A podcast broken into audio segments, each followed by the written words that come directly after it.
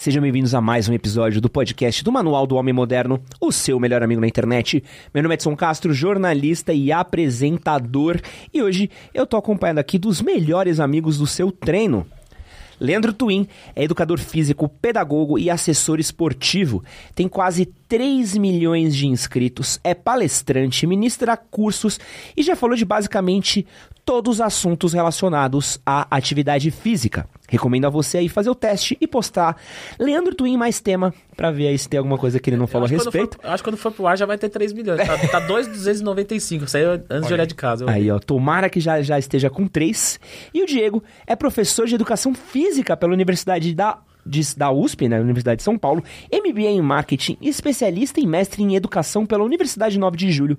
É criador de conteúdo para redes sociais desde 2013, quando eu tive a infelicidade de conhecer ele, e também quando ele criou aí o Saúde na Rotina, com mais de um milhão de inscritos e mais de mil vídeos com dicas de saúde e exercício.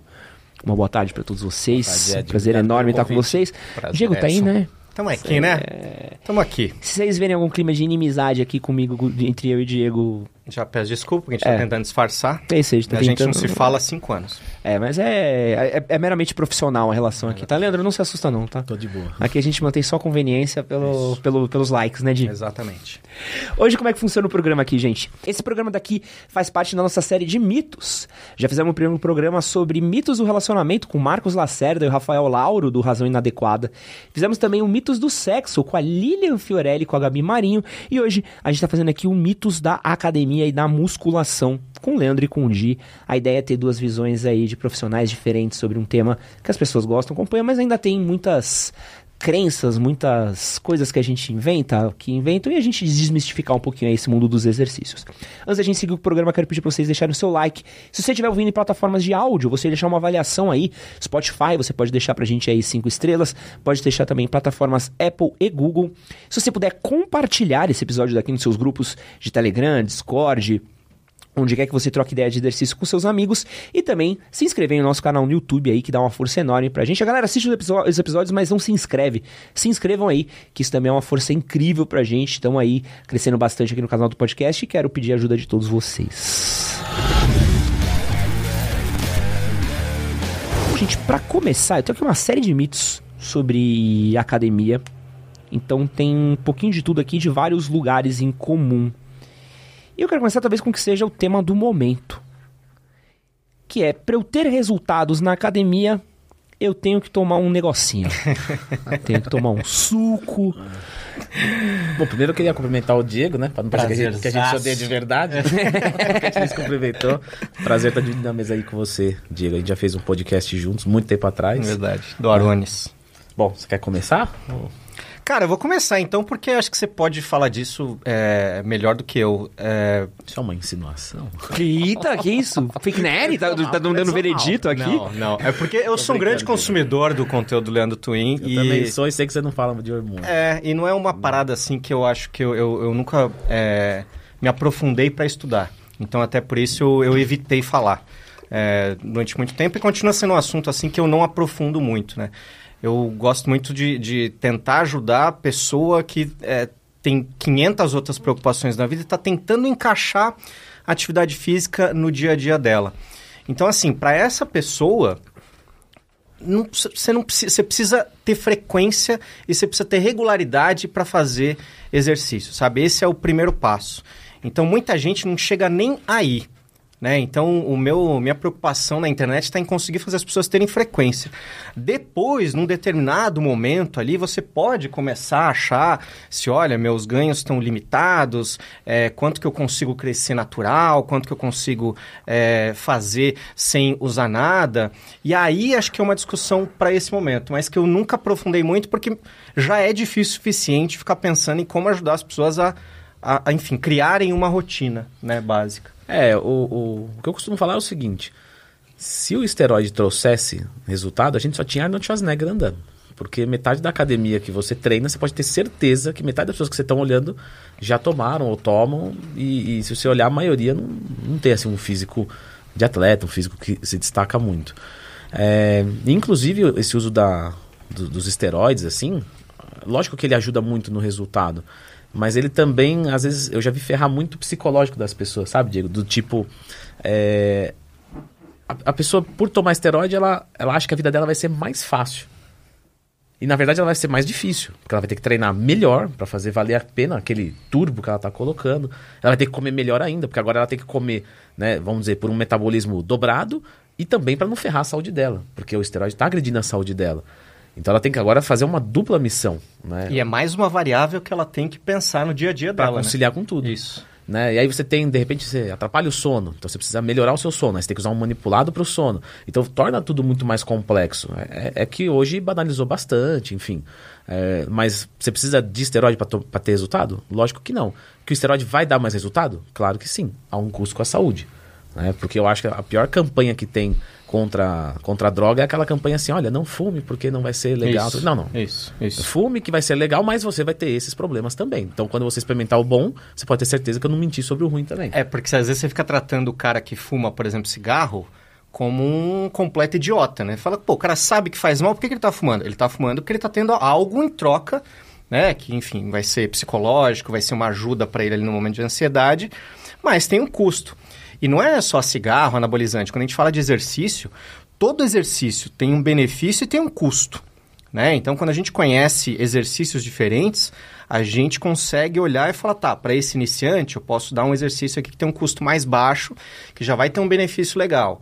Para esse cara que é mais avançado, ele pode é, precisar fazer um exercício que tem um custo maior, mas o corpo dele aguenta. Né? Então, tudo na vida é assim. O anabolizante é assim, o cigarro é assim, a droga é assim, é, enfim, o chocolate é assim. Você vai comer um chocolatinho, sabe? Pô, é gostoso. Aquilo traz. Você fala, ah, vou cortar o chocolate da minha vida. Tá bom. Você vai ter muito calori... muitas calorias a menos sendo ingeridas, mas você também vai ter aqueles momentos de relaxamento e de prazer que às vezes você associou com o consumo ali de, de doce desde a infância, que você vai tirar. Como é que você vai lidar com isso? Né? A gente não é robô, a gente precisa desses momentos também de relaxamento. Então, acho que é pesar eu concordo isso. muito com, com, o Diego, porque assim, o que eu vejo as pessoas tentando fazer, que é o que ele falou, só vou repetir em outras palavras, é tentar esquartejar a, a o, o que é então, assim, eu vou pegar. Eu quero só a parte boa disso. Não, isso, não tem parte isso. boa. Tá tudo amarrado, é uma coisa só. Entende? É, é igual uma. É, as pessoas acham que. Vai, vou colocar uma analogia. É uma picanha, onde você tem a carne e tem a gordura. Então eu, eu arranco a carne, né, eu arranco a gordura, jogo fora e como só a carne. Não. É como se fosse uma costela. Você consegue separar a gordura da carne da costela? Não consegue. É tudo. Ou é tudo ou é nada. Então, quando você vai usar esteroide, quando você vai treinar, quando você vai fazer qualquer coisa. Por exemplo, é, todo mundo que treina muito pesado pode se machucar. Eu já tive lesão na minha vida. Sim normal. É não, não tem como é, você fugir de lógico. Você vai se tentar se precaver, tudo que dá, mas pode acontecer. Você vai usar esteroide, você vai ter piora da saúde e você vai encurtar a sua expectativa de vida. Mas agora, o, o cerne que eu acho que é onde tem esse mito e eu queria chegar a, res, a resolver. Sou um moleque fazendo magro, tá? Peso lá meus 60 quilos, uhum. 1,80m. Então, pô, magro, um shape magrinho mesmo Pô, tô na academia, tô fazendo um exercício, tô fazendo tudo, tudo bonitinho, tô fazendo tudo certinho, mas não cresço. O esteroide faz crescer? O esteroide ele vai criar um ambiente para o crescimento acontecer mais rápido. Tá. A gente tem uma pesquisa com testosterona, inclusive. É, pegaram três grupos. Um grupo treinou, outro grupo tomou testosterona sem treinar e um grupo tomou testosterona e treinou. Os resultados do grupo que tomou testosterona e não treinou, e do grupo que treinou, de ganho de massa muscular, foram quase os mesmos. Só que, logicamente, o que treinou e tomou testosterona foi muito maior. Uhum. Então, para você ter uma ideia da, da, da, potência do esteroide. Tanto é que o homem tem muito mais massa muscular do que a mulher, mesmo sem ter feito nada, na época ali da puberdade.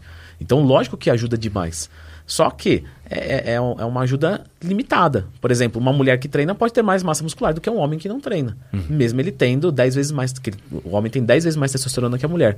Né? Então, mesmo ele tendo 10 vezes mais, ele pode ficar para trás. Então, sim, o esteroide vai te dar massa muscular mesmo que você não faça nada. Só que o quanto que isso é, é, vai te deixar com o corpo bom, provavelmente nada.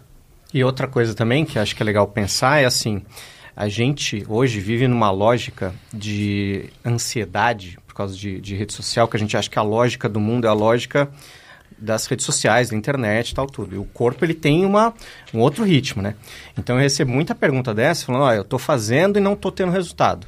E aí você vai ver, tem gente mais honesta que manda, fala, oh, estou treinando há... Aí você vê, dois meses, três meses, seis meses. Você fala, cara, dois meses, às vezes você não vai ter resultado aparente nenhum. Três meses, às vezes você não vai ter resultado aparente nenhum.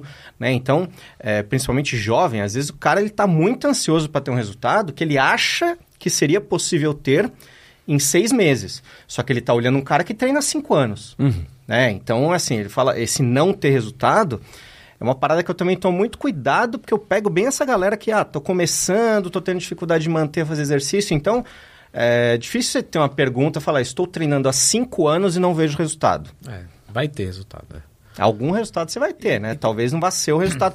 Eu tava, tava numa das consultorias ontem eu atendi um cara que eu achei super legal, assim, que ele é, aprendeu, assim, vendo vídeo meu, Twin, enfim, outros vídeos na, na internet. Ele montou um treininho dele de calistenia para fazer em casa e, e ele teve a sensação contrária, assim. Ele ficou surpreso com os resultados que ele teve treinando 20 minutos por dia. Então, assim, o normal é o cara olhar e falar, putz, não tô tendo muito resultado, já tô aqui. Ele estava completamente consciente. Ele falou, cara, vou testar aqui 20 minutos, que é o tempo que eu tenho, montou ali, repetiu, teve resultado. Sabe? Então, assim, a gente tem resultado. O quanto de resultado é que às vezes a galera chama de não resultado, zero resultado. É muito 880 também. E, e, e a exceção é a regra do burro, né? A exceção é a regra do burro. Do tipo assim, nossa, mas aquele cara em dois anos teve um resultado muito melhor do que eu. Sim, porque aquele cara às vezes tem uma, uma genética Sim. sensacional, mas ele é uma exceção. Né? E aí você tá olhando igual assim, poxa, quantos jogadores de futebol tem e quantos, e quantos vão ganhar igual o Neymar? Exato. E por aí vai. Então, assim, provavelmente você não vai ser um Neymar. Mas se você, sabe, for um jogador de futebol de segunda divisão, você já tá bem, já. Exato. Uma vez eu fui fazer um curso, cara, de marketing de relacionamento. E aí eu entrei na sala, o professor falou, falou, ah, é o seguinte, cara, eu montei esse curso aqui, isso aqui faz, sei lá, 20 anos. Eu montei esse curso aqui porque eu pesquisei no Brasil e aí tinham quatro cursos de marketing de relacionamento no Brasil. Eu falei, se eu fizer um curso muito ruim, eu vou ser o quinto melhor curso de marketing de relacionamento no Brasil. É meio isso, sabe? É, você tem que entender que você tá ali. Você vai ser, é, muito provavelmente, vai ter um resultado mais perto da média do que do Neymar, né? E o futebol também depende desses outros jogadores aí que não ganham um milhão por mês. Próximo mito aqui da nossa lista é de que musculação não é eficaz para pessoa acima do peso. Bom, se o Diego me permite, é justamente o oposto, né? Essa, é. inclusive, é a minha história. Para quem não sabe, eu fui muito obeso quando era mais novo, né? Tive mais de 40% de gordura, enfim.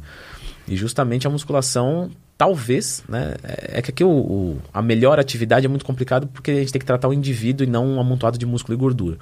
Mas se a gente for colocar assim, tratando uma pessoa como um amontoado de músculo e gordura, ó, não me interessa o que você gosta, o que você sabe, o que, que você tem medo, não me interessa nada de quem você é. Mas organicamente falando, talvez a musculação seja o melhor.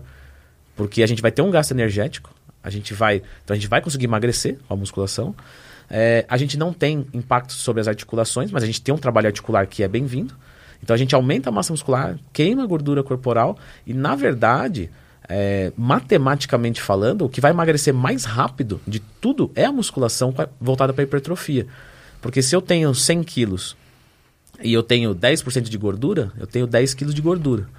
Se eu tivesse 50 quilos com os mesmos 10 quilos de gordura, eu teria 20% de gordura. E o emagrecimento não é diminuição do peso, é diminuição do percentual de gordura. Então, se eu tivesse 100 quilos e ganhasse 100 quilos de músculo, por exemplo, só um exemplo exagerado para o pessoal né, conseguir visualizar o que eu estou tentando explicar, eu cairia meu percentual de gordura pela metade. De 10% cairia para 5%, sem perder gordura. Então, quer dizer, qual que é a maneira mais rápida de você emagrecer? Construir músculo, que isso baixa o percentual de gordura, e tirar gordura, que baixa o percentual de gordura. Sem falar no termos, em termos de sustentabilidade. Né? Por exemplo, quando eu era gordo, eu comia provavelmente menos calorias do que hoje. Então, quer dizer, com 40% de gordura, eu comia menos do que com. Hoje eu devo estar com. Vai, hoje está alto, 15. Qual que é a chance que eu tenho de voltar a ser gordo, sendo que eu já comia mais do que antes? Porque uma coisa é emagrecer. E outra coisa é a sustentabilidade do emagrecimento. Certo? Exatamente, exatamente. Cara, eu sou muito fã de musculação. Eu acho que, enfim, é, é... eu acho que geralmente quem tem esse certo receio com a musculação está muito tá muito ainda preso àquela ideia de, de, de olhar a saúde pelo peso. É, você tá ligado que a pessoa quer emagrecer, o primeiro passo, por exemplo, pô, chega já a pesar 115 quilos quando era mais novo. Primeira coisa que vira para mim foi assim: ah, vai andar, vai correr, vai fazer uma coisa para queimar. Ninguém falava vai emagrecer na musculação. É, porque esse lance é o peso, entendeu? E ainda hoje, assim, Por isso que eu gosto de falar tanto de percentual de gordura. Se você não entendeu essa conta que o Twin fez, volta o vídeo e ouve de novo. e vai lá e Não vai explicar, não vai explicar. não, não vamos repetir. Não, Leandro Twin, tema, vai no Saúde na Rotina. A gente já falou isso muito, cara. Porque a hora que você entende que o emagrecimento está ligado a percentual de gordura e não peso, muda tudo, muda tudo, assim. Porque você não fica preocupado se, ah, eu fiz musculação, mas não deu certo, porque eu tô pesando mais. Sabe, às vezes tá dando super certo, é isso que a gente quer. A gente quer peso, a gente quer peso de massa muscular, porque você tá perdendo massa muscular cada segundo da sua vida. A partir ali de 30, 35 anos, você não tá fazendo nada, você tá perdendo massa muscular. E se você quer uma coisa quando você vai ficando mais velho, é massa muscular. Porque chega numa idade que você só vai perder. Se você não construir uma poupancinha de massa muscular, para você poder perder ali tranquilo, você tá lascado. Você vai ter dificuldade para fazer as coisas mais básicas, que é sentar, levantar na cadeira, levantar na cama e ir no banheiro sozinho. Posso fazer um adendo? Você acha que talvez. Porque assim, o costume que a gente tem nas academias hoje é a famosa balança de peso. Tá, então, Ah, de bioimpedância. bio- é, não, então, você acha que talvez uma balança de biopedância, a gente medir nosso, nossa perda de peso, nossa evolução pela biopedância, faria mais sentido do que na, naquela Faz. balancinha da Xiaomi que a galera bota no banheiro do vestiário? Faz muito mais sentido. O ponto é, a bioimpedância, ela, você precisa ter um procedimento ali para fazer e ter um resultado legal, né? Então, eu já vi gente pesando em balança de bioimpedância de meia. Eu eu vi outro dia um cara dando tutorial de como usar uma balança de bioimpedância, o cara estava de meia. Bom, É inacreditável, assim, o que, que tem na internet. É, você precisa estar bem hidratado, você tem que evitar café, evitar muita atividade até física. mesmo... Porque assim, é uma condução elétrica, né? Isso. E, e imagina, por exemplo, vamos supor, ontem, por exemplo, eu joguei futebol e treinei perna. Então, você imagina que hoje toda a musculatura dos meus membros inferiores estão sem cadeias de glicose dentro dela, que foram utilizadas no- nos exercícios. Por exemplo, de ontem para hoje, poderia apontar, se eu tivesse uma bio antes de treinar e jogar bola. E hoje, eu poderia apontar uma perda de um quilo de massa muscular. Mas não é um quilo de, de fibra. É um quilo de enchimento da fibra, que é o carboidrato, que eu comendo, né? Dali um dia eu já recuperei, dependendo da minha dieta. Então, quer dizer, mas isso pode atrapalhar. Porque às vezes a pessoa vai fazer uma bioimpedância depois de treinar costas ou depois de treinar braço. E ela fala, nossa, perdi massa muscular, mas eu me vejo melhor, eu tô mais forte, eu tô... Entende? Mas não, você perdeu o enchimento. Ou comecei uma dieta de redução de gordura corporal. Então, eu tô com carboidrato baixo, perdi glicogênio. No final da semana, eu vou ter perdido, por exemplo, um quilo, um quilo e meio de músculo. Só que eu não perdi músculo nenhum. Eu perdi enchimento do músculo. Tanto é que se eu fizer uma refeição livre, comer carboidrato, eu recupero isso. Eu também não ganhei um quilo e meio de músculo do dia pra noite.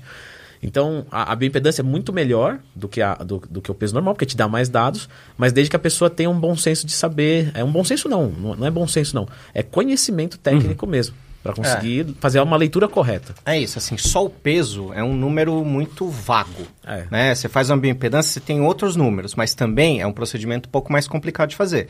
Se você tiver a paciência de aprender e pegar, vai, sei lá, é, percentual de gordura, é, é, é, quantidade ali de massa magra que você tem, já são umas coisinhas mais precisas para você ir vendo como é que tá seu corpo e isso abaixa a ansiedade, assim, porque é muito gostoso você ver seu, seu corpo em números, né? E não em um número.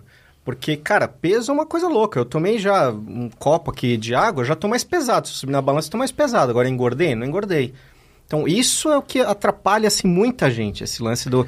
esse medo da musculação ou a, a falta de crença de que a musculação ajude a emagrecer, seja exatamente por causa disso. Não entender exatamente o que é emagrecer e achar que o, o peso ali vai te dizer muita coisa. Não, e tem um momento ali de perda de peso. Pô, acabei. Na pandemia eu cheguei a pesar 100 quilos, eu cheguei a 82.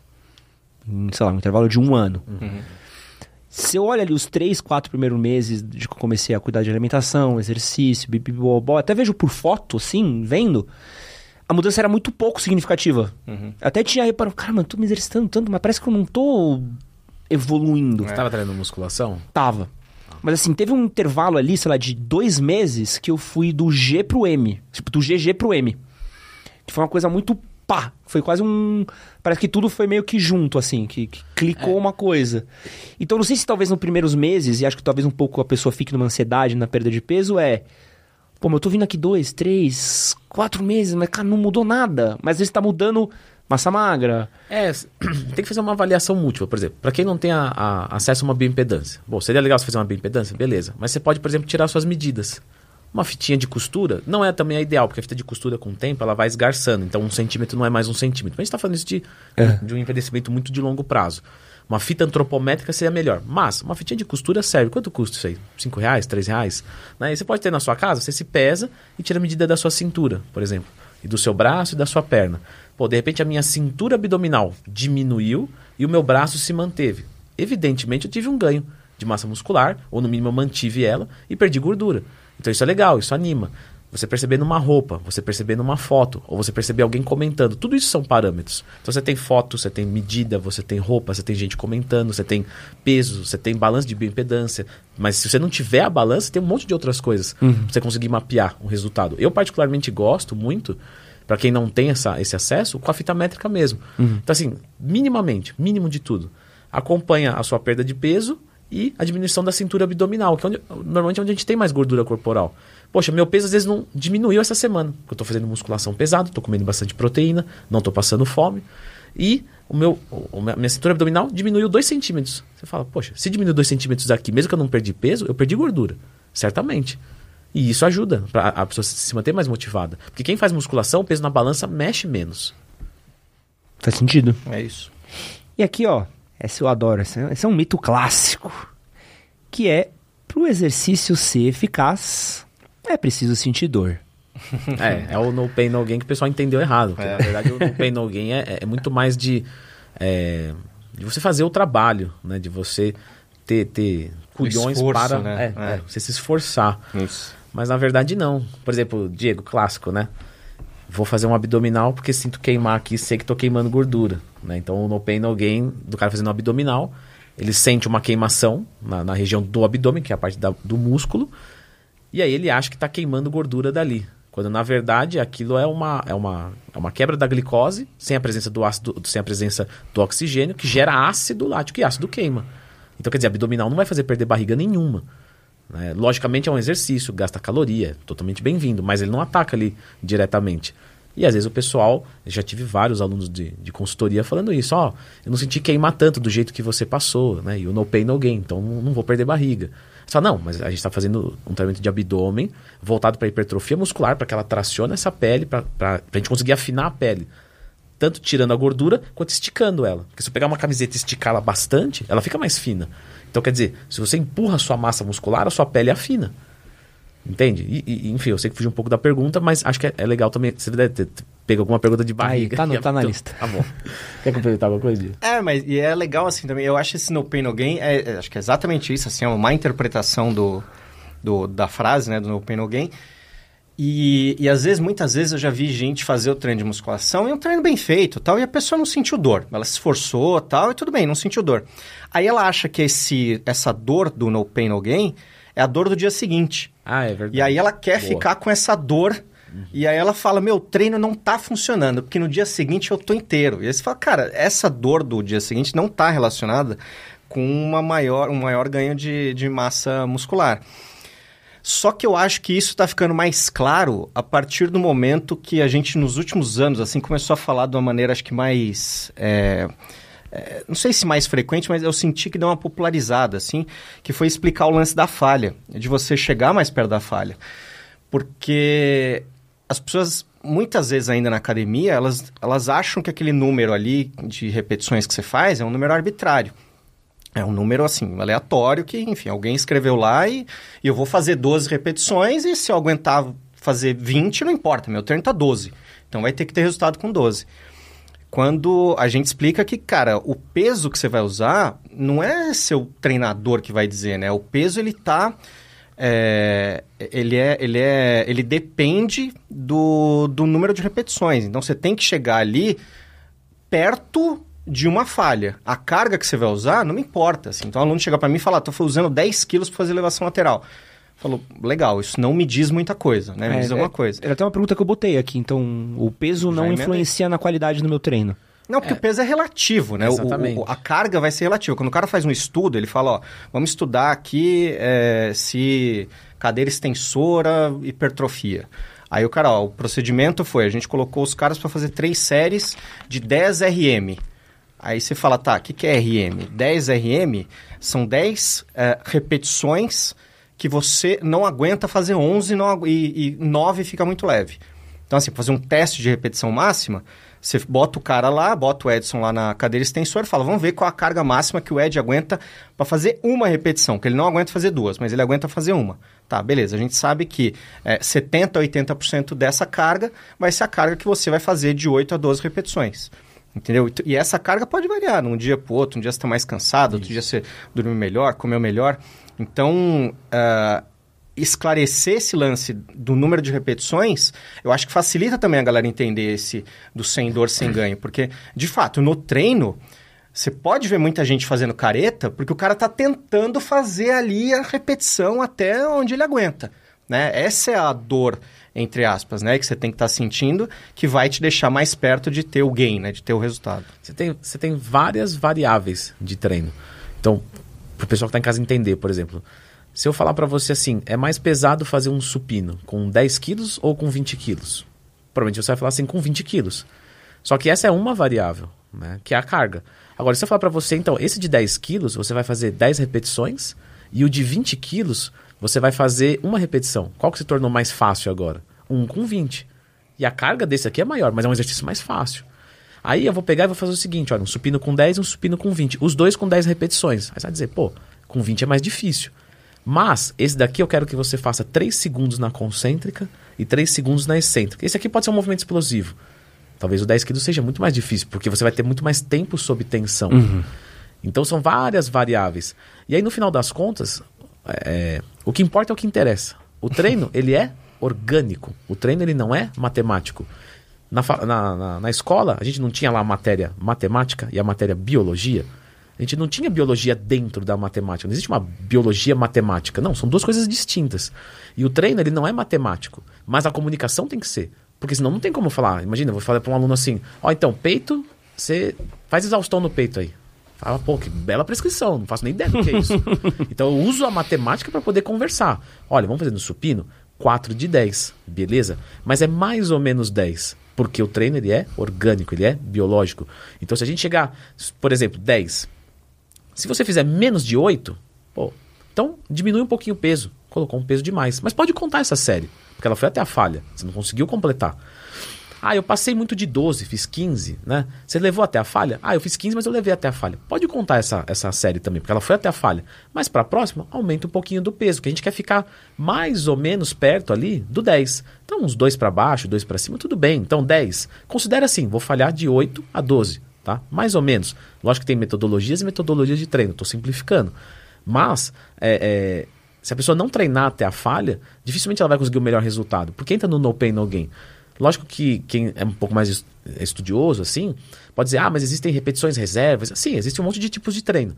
Mas normalmente a repetição reserva é para você guardar para uma última, para você fazer muito mais pesado, enfim. São metodologias que provavelmente quem nunca é, treinou até a falha nem faz diferença saber disso. Só treina até a falha. E aí o Diego, eu acho que foi perfeito em dizer o seguinte: o Leandro de hoje não é igual o Leandro da semana passada, nem o de amanhã. Então é até a falha de cada dia. Se hoje eu aguentava fazer com 50 quilos e amanhã eu me sentir bem, olhar pro peso e falar, hoje, hoje tá para mim. Vou colocar 55 e vou fazer, beleza. Hoje eu cheguei lá um pouco mais cansado, né? De repente não comi tão bem, tô, enfim, cansado às vezes mentalmente, isso atrapalha o treino.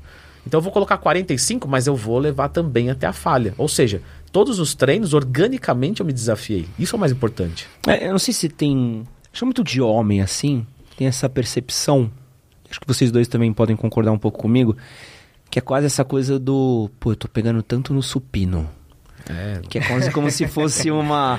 É. A, a, efetividade do meu é. treino está relacionada ao quanto eu tô levantando no é. supino. É uma linha do LinkedIn do cara. É, é pô, eu pego 50 de cada lado, pô, suave, sabe? Tipo, é uma coisa meio. Sim. Pô, esses dias eu falei, quando eu pegava no supino, os caras vieram e falaram, duvido que você pegue isso. Ah, porra, velho. não vou ficar provando pra você o que eu faço na academia, porque você fica chateado. Vem, cola aqui na, na Pro tá, 3 a gente treina junto. Mas tá preso nisso, tipo, é um erro fatal, porque por exemplo, vamos supor que eu vou fazer um supino e eu, sei lá, rodo meus ombros para frente e transfiro tudo pro meu deltoide é. anterior. Quer dizer, não adiantou nada. Ah, levantei um monte de peso, mas não entregou. As coisas que você vê em academia low cost são mágicas, assim, é. né? Outro dia eu vi um, cara fazendo um supino que eu juro por Deus, assim. Ele tava, ele tava, a amplitude do movimento do cara era isso, assim. Isso. O cara daqui ele fazia isso. eu juro, assim, sabe? Então, assim, não, E a academia low cost, aquela coisa. Não, não tem professor ali para chegar no cara e dar uma corrigida. Não tem um amigo que ele vai junto na academia para dar um toque. Ou Porra. tem, né? Mas o cara não, desgraçado, isso. não Ou quer fazer tem. É, certo. 12 repetições na falha, né? Já, é, já, já tá falhando desde a primeira, já. Então o pessoal, eles- querem o quê? Eles querem imprimir carga. Não, o negócio é carga, carga, carga. Ele confunde fisiculturismo com levantamento de peso. É. Mas até no levantamento de peso é uma execução que seria anulada. Exato, tem porque isso não é também. completa. Então, quer dizer, não, não- não adianta a, sempre, 100% do tempo, a técnica precede a carga. Isso é uma máxima.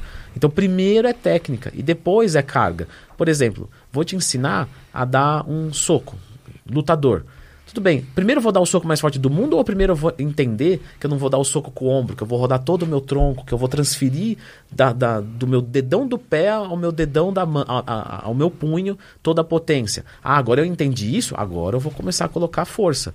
Entende? Você vai numa autoescola, você aprende o quê? A ligar o carro, colocar a primeira marcha, andar. Você não aprende a fazer curva 200 por hora.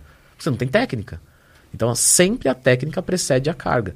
Quem faz o contrário, o que acontece? Diego? Se machuca, não tem resultado, se frustra. É, isso, querer fazer, é querer treinar, imitando, é, às vezes, um, um fisiculturista muito famoso que você está vendo na internet, pode, usando o exemplo do Twin, que parecer que você está querendo aprender a dirigir vendo Velozes e Furiosos. é, é isso, sabe? O cara não chegou lá usando aquela carga, ele chegou lá devagar, aprendendo. Você não viu a história toda do cara, né? Você vê, por exemplo, o pessoal acompanhando os atletas profissionais, mas imagina, você começou a treinar agora e você acompanha um fisiculturista. É a mesma coisa de você sair da autoescola e acompanhar o Rubens Barrichello. Você fala, pô, não dirige igual ele, sim, né? E talvez nunca vá dirigir. Aí que tá. Talvez você nunca vai ser daquele jeito. Porque ali não é só uma coisa de treino, tem outras coisas envolvidas. É. É, eu quero fazer só uma aspas aqui, que, que não tem nada a ver com o assunto, mas acho que é um pouco do momento que a gente vive, que é um pouco talvez você, essa cultura de rede social que a gente tem, a gente acaba vendo um pouco da vida de todo mundo. Sim. Então, assim, a partir do momento que eu pego o Instagram e vejo o Leandro treinando, eu começo a ter o Leandro como um referencial da minha vida. Só que o treino do Leandro é uma performance completamente distante da performance que eu tenho, por tempo, por disposição, por opções de vida, por até mesmo, pô, é um profissional de educação física, eu não. Eu treino há 15 anos, eu sou da área, então... É isso. Tem- Só que às vezes o moleque que abre o perfil do Leandro fala, eu quero performar como o Leandro performa. Isso. Porque é só, aparentemente, empurrar e puxar peso. É. Quando você vê, por exemplo, é, sei lá, o Neymar fazendo uma firula com a bola, você fala, pô, não vou conseguir fazer isso. Preciso treinar muito pra isso. Mas quando você vê um bodybuilder, um fisiculturista fazendo um supino, você também tem que treinar muito pra aquilo. Porque não é só empurrar e puxar peso. Existe uma técnica envolvida, existe um tempo de treino, existe uma destreza. Pra você chegar ali, se você não tiver uma técnica, você se machuca antes. Então, quer dizer, é, mas como eu falei, no, no futebol é muito visual o negócio. Numa luta é muito visual. Num malabares é visual. Agora, na musculação, é peso pra cima e peso pra baixo. Mas não é isso. Isso é uma visão superficial de um leigo. E o lance também do esporte tem isso, né? Esportes diferentes, eles podem parecer que são coisas muito diferentes, né? Então, uma coisa legal do fisiculturismo, que eu acho, assim, né? Do, do, do fisiculturismo de, de, alta, de alto rendimento, é, é óbvio, óbvio que o cara chegou lá porque ele trabalhou muito. Independente de qualquer ajuda que tenha, tá- ele, ele precisa trabalhar para ter um corpo daquele tamanho. Não querendo falar mal de religião na internet, Deus me livre, mas tem muito jogador de futebol, o cara faz o melhor campeonato do mundo, um baita jogo na final, tal, faz o gol, defende pênalti. eh, Aí ele fala, ah, eu fico muito feliz por causa desse dom que Deus me deu. Aí confunde também a cabeça do moleque, entendeu? O moleque começa a treinar futebol achando que, pô, é é um dom. Ou eu tenho ou eu não tenho. Então é uma parada assim, que não depende de mim. Deus me... Aí o pai dele fala, fala, não, você joga bem, Deus te deu esse dom.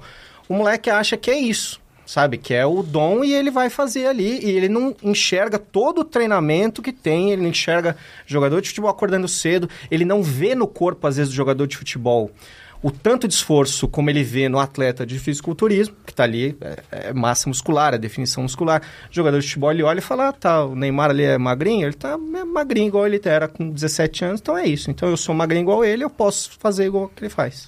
Não, e tem um agravante, talvez, desse, dessa comparação, e até o, o ponto, talvez, de levantar um pouco desse papo, é toda a polêmica que a gente teve do fake net, se é ou não é e tudo mais, não querendo apontar dedos nem tudo mais, mas a gente vê, você já viu, você já viu você já viu, provavelmente alguém extremamente gigante, com um corpo definido, sinceramente, ele fala assim, cara, esse cara teve resultados fortes.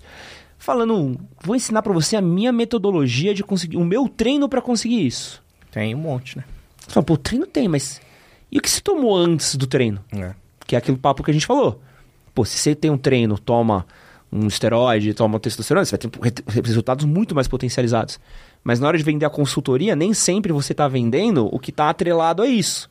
E a gente que consome do outro lado fala assim, pô, eu tô treinando todo dia, tô fazendo tudo bonitinho. Assim, então 10% desse cara.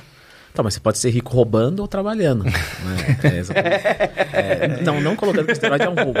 mas, é, não, não, mas quem vende é um meio, falando que é natural é, um meio, é foda. É né? meio. E outra, é, existe ali uma carga genética, né? Eu, eu lembro de um aluno Não, não já é proibido falar de genética aqui nesse podcast. Não, eu, lembro que eu, atendi, eu lembro que eu atendi um, um, aluno, isso tem muito tempo, assim, deve ter, sei lá, uns 10 anos que eu atendi esse aluno. E, cara, ele, quando ele mandou as fotos, nunca tinha tomado nada, 100% natural, gigantesco, seco, vascularizado, nenhum músculo fraco. Era nada mais nada menos que Ramondino. É, mas era tipo uma genética, assim, ele, não, ele não, não tinha, não queria ser bodybuilder, nada, mas se ele quisesse ser, ele seria referência no mundo, com certeza. Eu falei pra ele, cara, é mais fácil você me falar o que você tá tomando caso você esteja, porque eu vou montar um trabalho, né, pra, pra, pra isso, do que você omitir. Ele falou, Leandro, ninguém acredita em mim, mas eu sou 100% natural. E aí, dada a resposta dele, quando eu vi, quando a gente começou a fazer consultoria, é, ele já era um cara bom, melhorou mais ainda. Então, assim, é um cara de genética extraordinária, tipo assim, absurda. Esse cara, ele não sabia nada, tanto é que ele estava me contratando. Mas se ele falasse assim, olha, eu tenho um negócio, todo mundo comprava. Porque. E ele era natural. Além de tudo, ele. Ah, eu só, eu só prova de qualquer teste. Quer dizer, então o cara ainda era natural. Então, assim, era um absurdo. Se esse cara toma hormônio, ele, vira gigantesco. Mais ainda, que ele já era muito grande. Pra vocês terem uma ideia. É, eu tenho 1,79m, certo? 90, agora eu tô com 97 quilos. Ele, tipo, tinha 100 quilos com a minha altura e nunca tinha tomado nada e não sabia treinar nem fazer dieta. Caralho. tipo, com, dois anos de treino, assim, ah, uma coisa bizarra, entendeu? É... Então existem sim essas pessoas que têm uma genética fenomenal e que, e que ninguém vai acreditar que são naturais, mas são. Mas existe, existe. Agora, é... a maioria não é. Né? A maioria não é. E, e, e, e, existe também o outro ponto, né? O, o, a genética anti-treino. Que o cara treina pra caramba, faz dieta, mas ele faz mesmo 100%. Todo mundo que dá consultoria já teve algum aluno assim. O cara faz tudo 100%. E você vê que ele não é mentiroso, você vê que ele não é burro. Ele, sabe, ele não tá errando, não tem um erro, não tem nada, ele não tem problema nenhum. E ele não desenvolve tão bem. Só que essas duas genéticas, elas são extremas. Essa é muito rara e essa é muito rara. A maioria tá aqui no meio. Então você não tá desenvolvendo é porque tem alguma coisa errada. Hum. Se estiver desenvolvendo demais também, é porque tem alguma coisa errada. E acho que também tem um problema de hoje da gente nessa lógica de rede social. Acho que é, nessa era de marketing digital é muito mais fácil você vender uma transformação do que você vender uma ajuda, uma consultoria, um, um cara, um, um, programa que eu vou, é, o Twin vai te ensinar tudo que ele sabe, e tal, não sei o quê. É mais fácil de vender o Twin falar, olha, em dois meses você vai ganhar 15 quilos de massa muscular. E aí é isso, todo mundo vai meio que se forçando para entregar essa transformação. E aí às vezes você não consegue entregar. É. é. isso. Por exemplo, no, no, no meu site, leandrotwin.com.br, que tem os meus alunos da consultoria lá, os resultados dos meus alunos, é, cara, isso é muito comum. Eu tenho lá, eu, eu acho que deve ter mais de 500 fotos de antes e depois, né? Do consultoria há muito tempo, beleza. O cara entra lá e eu coloco todas, tá? Não é que eu seleciono as melhores, tanto é que tem mais de 500. Eu coloco todas. Ou seja, as que são muito impactantes, as que são mais ou menos impactantes, e que às vezes você olha e fala, nossa, isso aqui dá pra ter tido em três meses, o cara demorou três anos. Eu coloco todas. Eu nunca vi uma referência do cara pegar assim, olha, meu corpo parece essa, e o cara demorou três anos para evoluir esse, esse pouquinho. Não. Ele sempre pega a mais top. Então, quer dizer, o cara acha. Ele não faz uma média, você uhum. entende? ele sempre pega o melhor, fala, olha, dá para chegar assim, né? Fala, é, dá. Esse cara, você eu não sei. Né? Então, assim, Leandro, dá para acontecer esse resultado? Até dá. Mas eu não sei, eu nem te conheço ainda. Talvez para você não dê. Para você talvez seja o do outro extremo. E é difícil, né? A gente ter esse, essa sobriedade quando a gente tá buscando resultado. Ainda mais quando estão oferecendo pra gente a fórmula, né? É isso, você pesou, o cara olhou, você olhou o outro e falou, vou no outro, que o resultado aparentemente no outro é garantido. Então precisa quebrar cara, aí quebra cara, aí quebra, faz é. parte. É difícil. E, e é um, um, trajeto normal, né? O pessoal vai de, de, quebrando a cara em quebrando a cara até um momento que cansa, olha e fala, tá, que, que eu tenho que fazer, quanto tempo vai demorar de verdade? Ah, é isso, tá, então vamos fazer. Enquanto o cara não aceitar a realidade, ele fica. Porque assim. É, quando você entrar aqui no celular, principalmente se você procurar alguma coisa de musculação, vão ficar te oferecendo um monte, vai ficar pipocando um monte de, de, de, de, ilusão, não é sonho. Porque sonho dá pra chegar, ilusão não dá. Então um monte de ilusão. E o cara vai de ilusão em ilusão. E ele não aceita que aquilo lá que ele quer não existe. Que ele vai ter que treinar para ele ter um corpo legal três anos da vida dele. Fala, não, mas três anos não. Uns três meses até vai, seis meses no máximo. Fala, não vai chegar. Cara, uma vez eu vi uma frase que eu falei, é isso aí. As pessoas superestimam o que elas conseguiriam alcançar em três meses e elas subestimam o que elas conseguiram fazer em três anos. Então, assim, elas acham que é possível fazer muita coisa em três meses, elas se frustram, mas elas esquecem que, cara, dá pra fazer muita coisa em três anos, sabe? Você começar agora, o Edson, por exemplo, que tem é, 22 anos, é, se começar agora a estudar chinês, com 25 você tá fluente. Sacou? Sim, Só que você fato. não pensa nisso. Meu, se você pegar. É, eu tinha um, um. Ah, era. Não era bem um estudo assim, mas era uma, uma conclusão. Que se você é, três vezes por semana se dedicar a alguma coisa 20 minutos, você fica melhor que 90% da população mundial. Uma coisa que você fala, cara, é, ah, 20 minutos três vezes por semana de tocar violão. Você vai tocar melhor que 90% do mundo. Você fala, meu. Então assim, só que, é, pessoal, só que não é por, por uma semana, né? É. Não é por uma semana. É isso. O Lê falou rapidinho na outra pergunta, mas vou querer reforçar aqui, ó. Abdominal é o melhor caminho para perder gordura na barriga? Faça abdominal. Faça o meu curso de abdominal. Dois meses você não terá mais barriga alguma. Acabou a boiazinha ali, a pochete mas foi aí, embora. Mas aí você passa um curso bem difícil pro cara não conseguir fazer, porque aí a culpa é sua, você não conseguiu fazer. É tipo day trade da barriga, é isso? Não, o cara faz o curso, aí ele tipo ganha isso. um caderninho de receitas de doces variados pra ele fazer. Mas parte desses programas assim que prometem essas coisas é colocar uma missão tão difícil que a pessoa não vai conseguir fazer. Ela fala, ah, mas eu que não consegui. Do tipo, ó, oh, você quer secar a sua barriga? Em três vezes vai ficar definido. Ah, tá bom. Quatro horas de abdominal por dia. Uma sessão de manhã, uma depois do almoço, uma depois do café da tarde, uma depois da janta. Aí o cara faz cinco dias, não aguenta de dor, né? não faz mais, fala, é, realmente, aqui eu não, eu não tive força de vontade. Não, o cara te deu um programa impossível. Porque justamente já não funciona. Então é interessante que você não faça o programa. para que você não consiga. Né? Ah, mas e quem fez e não conseguiu o resultado? Ah, eu devolvo dinheiro. Sim, porque vai ser meia dúzia. Exato. Entendeu? Então eu botei um milhão no bolso, devolvo 3 mil reais, tá tudo certo. Mas é isso, acho que é um, um, um, um, vídeo como esse, assim, é importante a gente repetir uma coisa que a gente já fala há muitos anos, assim, você não queima gordura localizada, você não escolhe de onde você vai queimar a gordura do corpo. Então não adianta você ficar lá fazendo. Aquele né? exercício de pegar a anilha e ficar descendo assim. Isso. Eu gosto muito desse exercício, principalmente quando ele usa os dois lados. É, ajuda a fazer. Uma lógica. É uma loucura. E tem aquele que você pega o cabo de vassoura e faz assim Isso, também, que não tem gravidade nenhuma, porque você tá indo pro lado. E ainda faz uma carga de cisalhamento que pode Isso. depois dar uma, É uma, maravilhoso. Uma, uma hérnia, alguma coisa assim. Aí fala, ah, exercício não é para mim. Mas, é, enfim, é, se a gente não queima a gordura de maneira localizada é, quer dizer que a gente não precisa fazer abdominal? Não, a gente pode fazer abdominal, abdominal é super bem-vindo. Você consegue fazer é, exercícios assim, é, mais desafiadores, menos desafiadores. Você treina também abdômen quando você faz outros exercícios até mais complexos. Então, quando você treina terra, você está treinando o abdômen. No agachamento, você precisa contrair bem o abdômen. Flexão de braço, a maioria das pessoas que não consegue fazer um número alto ali de repetições da flexão de braço, você vê nitidamente o quadril dela caindo, não é o braço que não consegue levantar. É o quadril que começa a cair ali porque ela não tem força no core. Né? Então, é, abdominal barra é mais. Fixa também. Barra fixa. Isso Usa fica muito, muito mais difícil fazer né? se você não tem força no abdômen. Então, assim, você precisa fortalecer essa região do abdômen, sim, mas não é fazendo abdominal que você vai perder barriga. Você vai perder barriga ficando em déficit calórico, treinando o corpo todo, porque daí o seu corpo vai eliminando as reservas de gordura e eventualmente vai chegar na barriga. Vai ter gente que vai chegar mais rápido, tem gente que vai demorar mais. E aí tem aquilo lá. Ah, mas eu fiz déficit calórico e não consegui secar toda a barriga. Déficit calórico é igual surra. Se não resolveu é porque foi pouco. Tem que ficar mais. tem que ficar mais tempo. Não tem jeito. Então, assim, pô, fiz três meses de déficit calórico não resolveu. Então é porque era seis, é porque era nove. É igual surra. Você não resolveu é porque foi pouco. Deixa eu falar que tem uma galera que precisa de muita surra mesmo. Ou igual dinheiro para alguns políticos também. Você não resolveu é porque foi pouco. E tem, tem alguma relação? Eu já ouvi isso alguma vez, aí eu não sei. De novo, a internet é um lugar muito louco quando tem a ver com exercício físico, porque é. você lê a parada só que você, lê a parada, você vê 10 versões diferentes que você Todo não sabe. Todo dia tipo, é um risco de AVC. É, sabe, tipo, é isso ou não é isso, assim? Mas a, a gordura da barriga, ela é a mais difícil de queimar mesmo? Ou não? Não existe uma gordura mais difícil de queimar do que outra? Tem, tem gorduras mais difíceis que tem até menos mitocôndrias, né, para fazer menos respiração celular e como é uma oxidação, oxigênio, então com menos respiração, enfim. Mas tem muito uma carga genética, né? Tem pessoas que têm uma gordura mais homogênea, ou seja, é aquele cara que seca como um todo.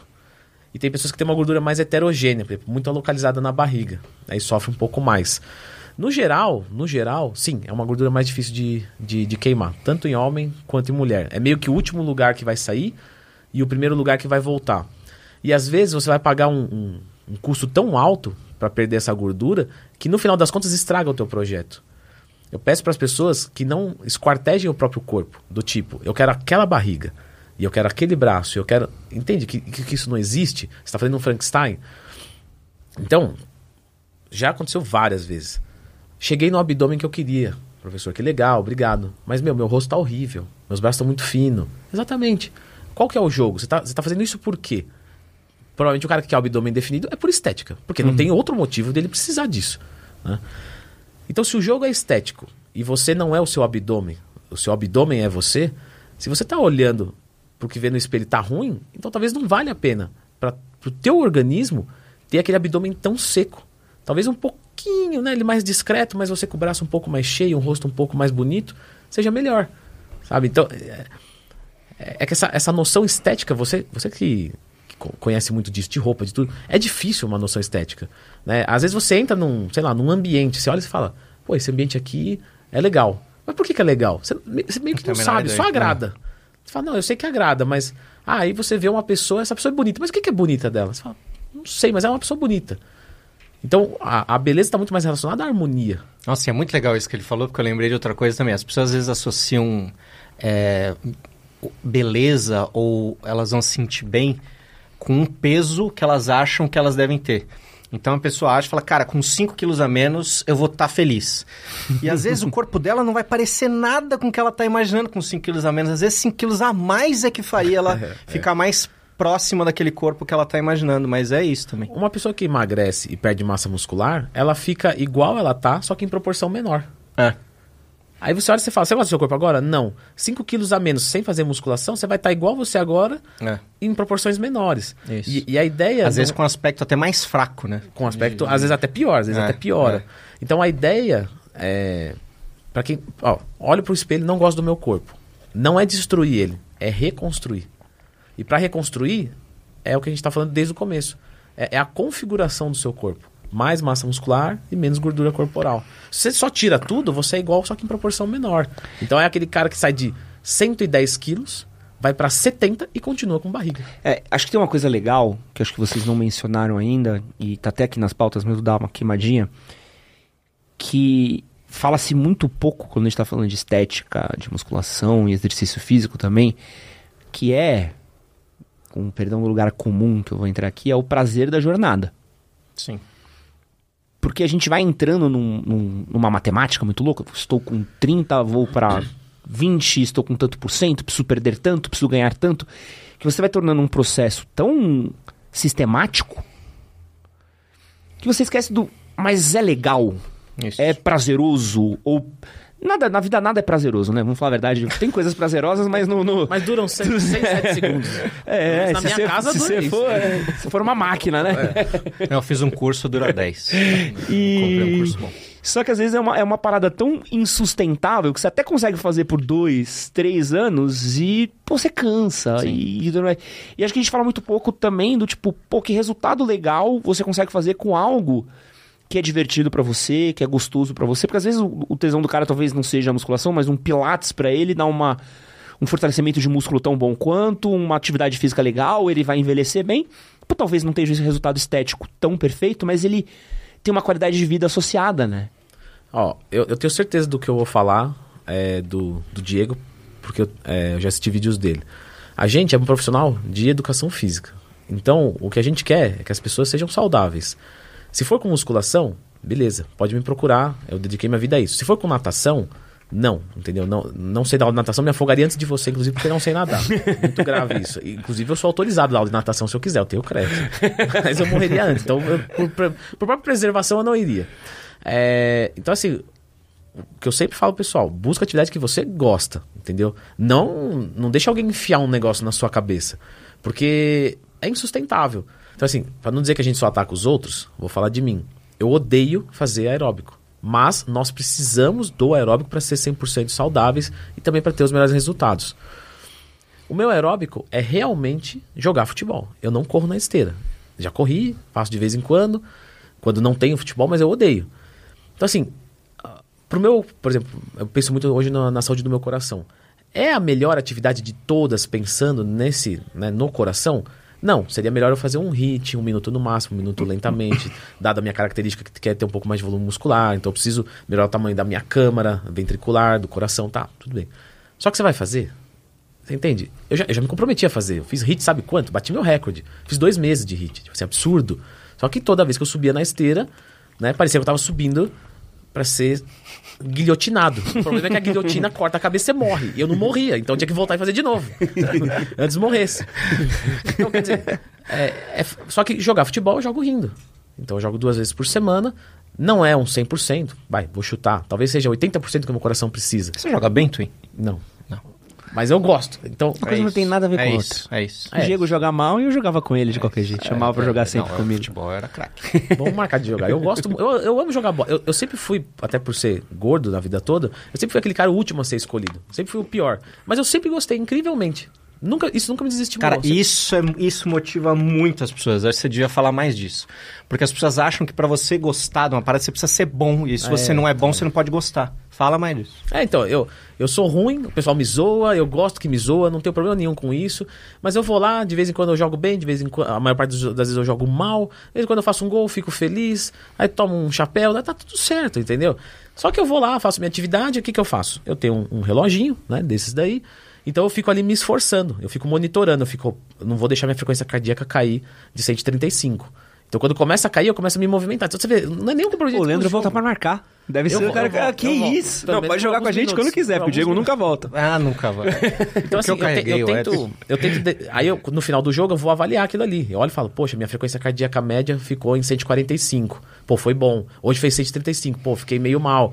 Então, assim, é uma preocupação cardíaca que eu tenho ali. Então, assim, eu faço o que eu gosto, mas eu tenho também alguma preocupação. Só que isso eu vou fazer o resto da vida. Entendeu? inclusive isso me motiva para outras coisas. Aí para jogar bola, eu faço o trabalho de flexibilidade para não, pra não me machucar. Então é mais um trabalho que eu já também não iria fazer para subir numa esteira. Por, por conta de, de, de preguiça mesmo, falar bem a verdade. Então se você odeia musculação, talvez é melhor escolher outra coisa. Lógico você não vai ter o resultado da musculação, mas aí você tem ali com o crossfit uma coisa que é, sei lá, que para você já te atende, entendeu? E às vezes você talvez vai fazer uma outra atividade que vai te motivar a fazer a musculação. Por exemplo, às vezes vou atender um aluno ele fala, ah, sei lá, eu luto. Né? Você acha que eu devo parar de lutar para fazer musculação? Não gosto muito? Fala, não, continua lutando. Porque ele começa a fazer um pouquinho de musculação duas vezes por semana, aí ele fala, caramba, eu tô batendo mais forte. Pô, tá valendo a pena, vou fazer três vezes, quatro. E às vezes o cara toma gosto porque faz sentido para o esporte dele. É, acho que o. Você foi muito bom em pontuar o rolê do, do Leandro, que acho que é essa parada da performance. É uma parada que a gente carrega muito do, da sociedade que a gente vive hoje. Muito, muito. Muito. Tipo, eu vejo isso, eu tô praticando Gil já faz um ano e meio. Já comecei em março do ano passado, então estamos em setembro, já faz um ano e seis meses e tal. Eu pratico quatro, cinco vezes por semana. Tranquilo. Eu não vou ser o Ryan Grace sendo muito sincero, assim, não vou ser um lutador profissional. Se você tem dúvidas da sua genética é porque ela é ruim. É, não. Se você tem dúvidas da sua, da sua aspiração é porque ela é ruim. É, tipo, um bagulho, tipo, olha e fala assim, pô, eu quero lutar um campeonato, porque eu acho que eu conseguiria lutar um campeonato com tranquilidade no Master. Se eu fosse para um adulto, eu apanharia, com certeza. para me divertir. Mas não vai ser minha carreira. Vocês não me, vão me ver que nem o Whindersson lutando jiu-jitsu. Mas eu gosto muito de lutar jiu-jitsu. Tá, eu, vou, eu, vou falar mais uma coisa. Desculpa se eu tô sendo muito é. invasivo, Diego. Você me conta. É, tá aí, sendo muito. Né? ele mas, não sabe onde ele tá se metendo aqui. Né? Mas, é, às vezes, se você vai para esse lado da competição, aí é que você deixa de gostar. Exato, exatamente o que eu ia falar. Coisas que eu, que eu tive muito vontade de fazer na minha vida e acabei fazendo. Por exemplo, drift. Eu vi os caras fazendo drift na televisão. Falei, um dia eu quero fazer isso. Eu sempre gostei. Eu, sempre, eu gosto muito de carro, sempre gostei. E uma vez fui fazer aula de drift, comecei a fazer. Hoje eu sei fazer mais ou menos. Os caras já, meu, por que você não compra um carro pra você competir? Isso, você fala, isso. não. Isso. Parece que mas precisa ganhar dinheiro. Eu gosto, o que eu mais gosto É do vídeo do Twin é que ele fala: não, não, não, não, não, não. Eu quero Vem cá. continuar gostando disso aqui. Porque se eu começar a competir, eu vou começar a odiar isso aqui. Porque você parece que precisa de um propósito. Eu não posso mais fazer um bagulho porque Isso, é bom pra mim. Descompromissado. Você não quer virar, você não quer ganhar um campeonato de. Não, eu quero é a treinar, lógica da eu gosto de... produtividade. Você tem que ser o mais produtivo possível. Não, não, não tem Não, não, não tem que ser nada. Eu tenho que ir lá, rodar, entrar na grama lá, de- sabe? Tá tudo certo, vou embora pra casa. Pô, você faz drift? É, eu brinco, sabe? Não, não quero fazer tempo, eu não quero ser melhor que ninguém. E aí sempre, é- sempre é gostoso, porque você não se cobra, você vai lá é, é, de, de, de bom grado. Por isso que eu gosto muito de esporte coletivo, e eu não gosto tanto de esporte individual. Porque vamos supor, vamos jogar tênis eu e você. Se eu perder, eu falo, putz, perdi, meu. Então ele é melhor do que eu. E isso me incomoda, porque eu sou assim. Quando eu jogo futebol, eu falo, pô, meu time perdeu. Ah, meu time era ruim também. Entendeu? Me Mas o esporte coletivo traz isso pra gente. Deixa a gente um pouco mais leve. Então eu, particularmente, sou fã de esporte coletivo. É, por exemplo, eu não gosto de jogar basquete. Não é um esporte que me identifico. Mas eu preferia jogar basquete do que, sei lá, fazer uma luta que eu teria até mais afinidade. Porque a luta é um contra um, eu vou, eu vou me cobrar mais. E aí você se cobrou, eu, pelo menos, quando eu começo a me cobrar, eu perco o prazer do, do negócio. Eu acho que eu sou meio, meio, meio poliana também, de ficar vendo as coisas tudo de um jeito bom às vezes. E quando eu entro na academia pra treinar, eu tenho me- meio esse senso coletivo que eu olho e falo, pô, que legal, bastante gente tá treinando aqui.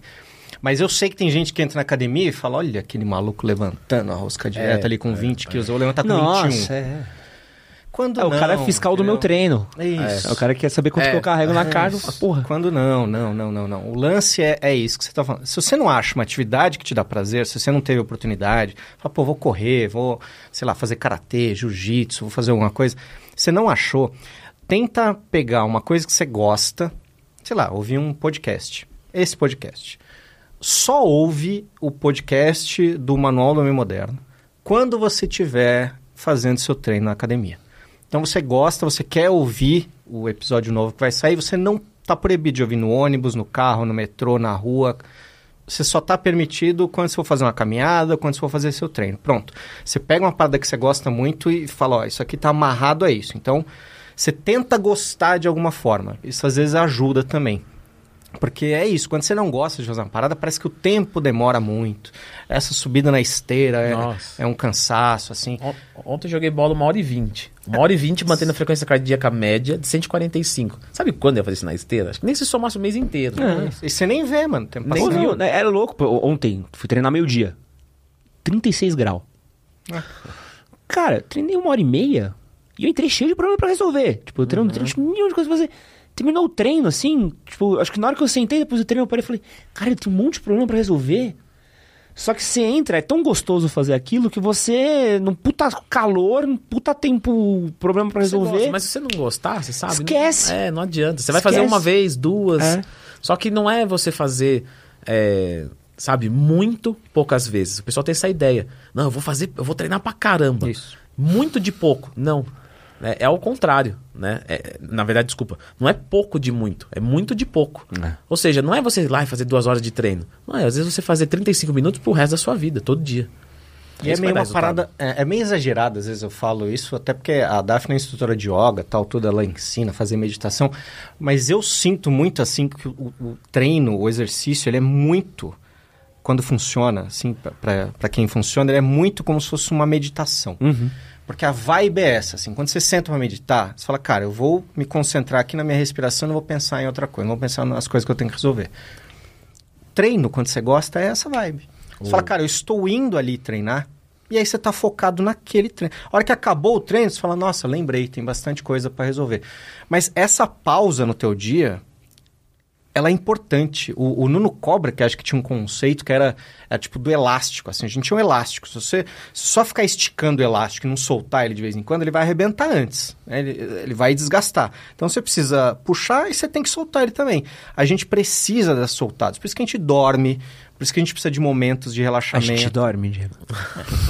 A gente tem que dormir. Você acha que a sociedade tem dormido? A gente sabe tem que que não. dormir. O É professor é Valdemar Guimarães, é, ele fala, lógico que musculação, ele tem um- todo um sotaque, né, pra quem não conhece lógico que musculação é, é é uma atividade meditatória, Porque você vai entrar embaixo de uma barra, se você não tiver concentrado, seu animal, você vai se machucar. É isso, é isso. Muito bom. Abraço, professor Valdemar. Outro mito aqui que já foi muito disseminado: o treinamento em jejum ajuda a queimar mais a gordura. Vou deixar Tinha pro Diego que eu falei muito. Vai, Diego. Eu acho que você oxida mais gordura, você consegue, através do treinamento, até do treinamento aeróbico, você consegue treinar o seu corpo para oxidar mais gordura no momento do treino. Quer dizer que emagrece mais? Não. É aí que é o erro. Nossa, Porque perfeito. o emagrecimento ele está ligado ao déficit calórico. Ele está ligado a você ter massa muscular. Quando você trata o, o jejum como 98% das pessoas tratam, que é simplesmente parar de comer sem regra, você arrisca a sua saúde eh, sem entender do processo.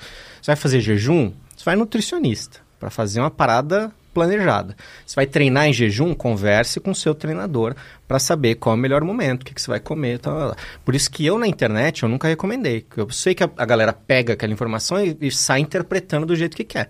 Então eu falo, cara, não treine em jejum.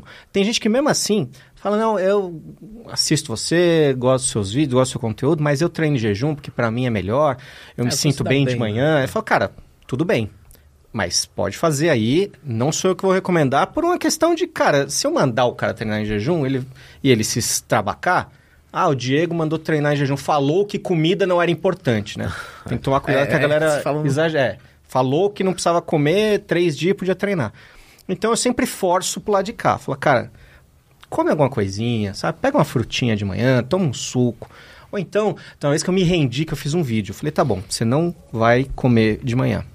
Então tá bom. Então à noite, come bem, esteja bem alimentado antes de dormir, para garantir que você vai ter energia. Porque eu já dei muito personal de manhã e, e pô, assim, 90% dos alunos que eu já atendi 6 horas da manhã, 7 horas da manhã, e tinham dificuldade para tomar o café da manhã, eventualmente, uma hora ou outra, a pessoa passava mal no treino. Sabe? Fazendo nada, assim, fazendo, treinando leve, fazendo nada, passava mal. Sabe? Então, é uma questão muito mais delicada do que é, eu vejo que a internet faz parecer. É, fórmula O- pronta, né? É. Cientificamente falando, você treinar em jejum, você consegue quebrar mais gordura. Mas não necessariamente perder mais gordura. Porque quebrar é diferente de perder. Porque imagina, se eu treinar aqui em jejum agora, eu vou conseguir fazer o meu corpo buscar mais da gordura. Só que se no final do dia eu comer um monte, eu recupero aquilo. Então, assim, no, no final das contas, o que vai importar é o déficit calórico. Então, mesmo que eu quebre mais gordura nesse momento, se em outro momento eu acabar. é, no final das contas, o que, o que eu quero dizer é o seguinte: o que vai importar é o tanto de déficit calórico que você tem no dia. Você vai estar o dia inteiro quebrando gordura e, inclusive, acumulando. Porque vamos supor que você faça quatro refeições por dia.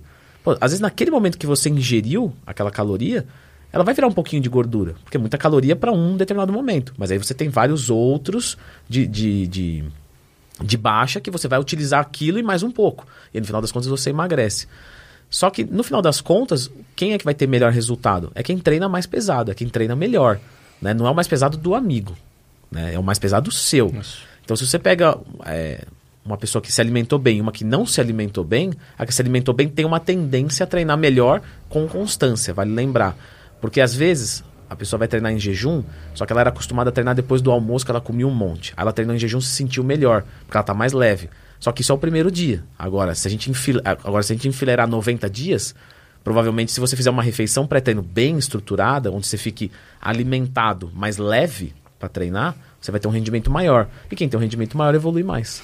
E o poder da rotina também é muito forte, né? Então, se você consegue criar uma rotina que funciona pro seu dia, sabe, você facilita, você já sabe que você vai comer à tarde, os horários, você tem os horários todos certinhos, isso também pro corpo é muito bacana, né? Você tem ali uma dinâmica que ele sabe onde que você é, não vai ter muita energia, ele sabe onde que você vai colocar energia.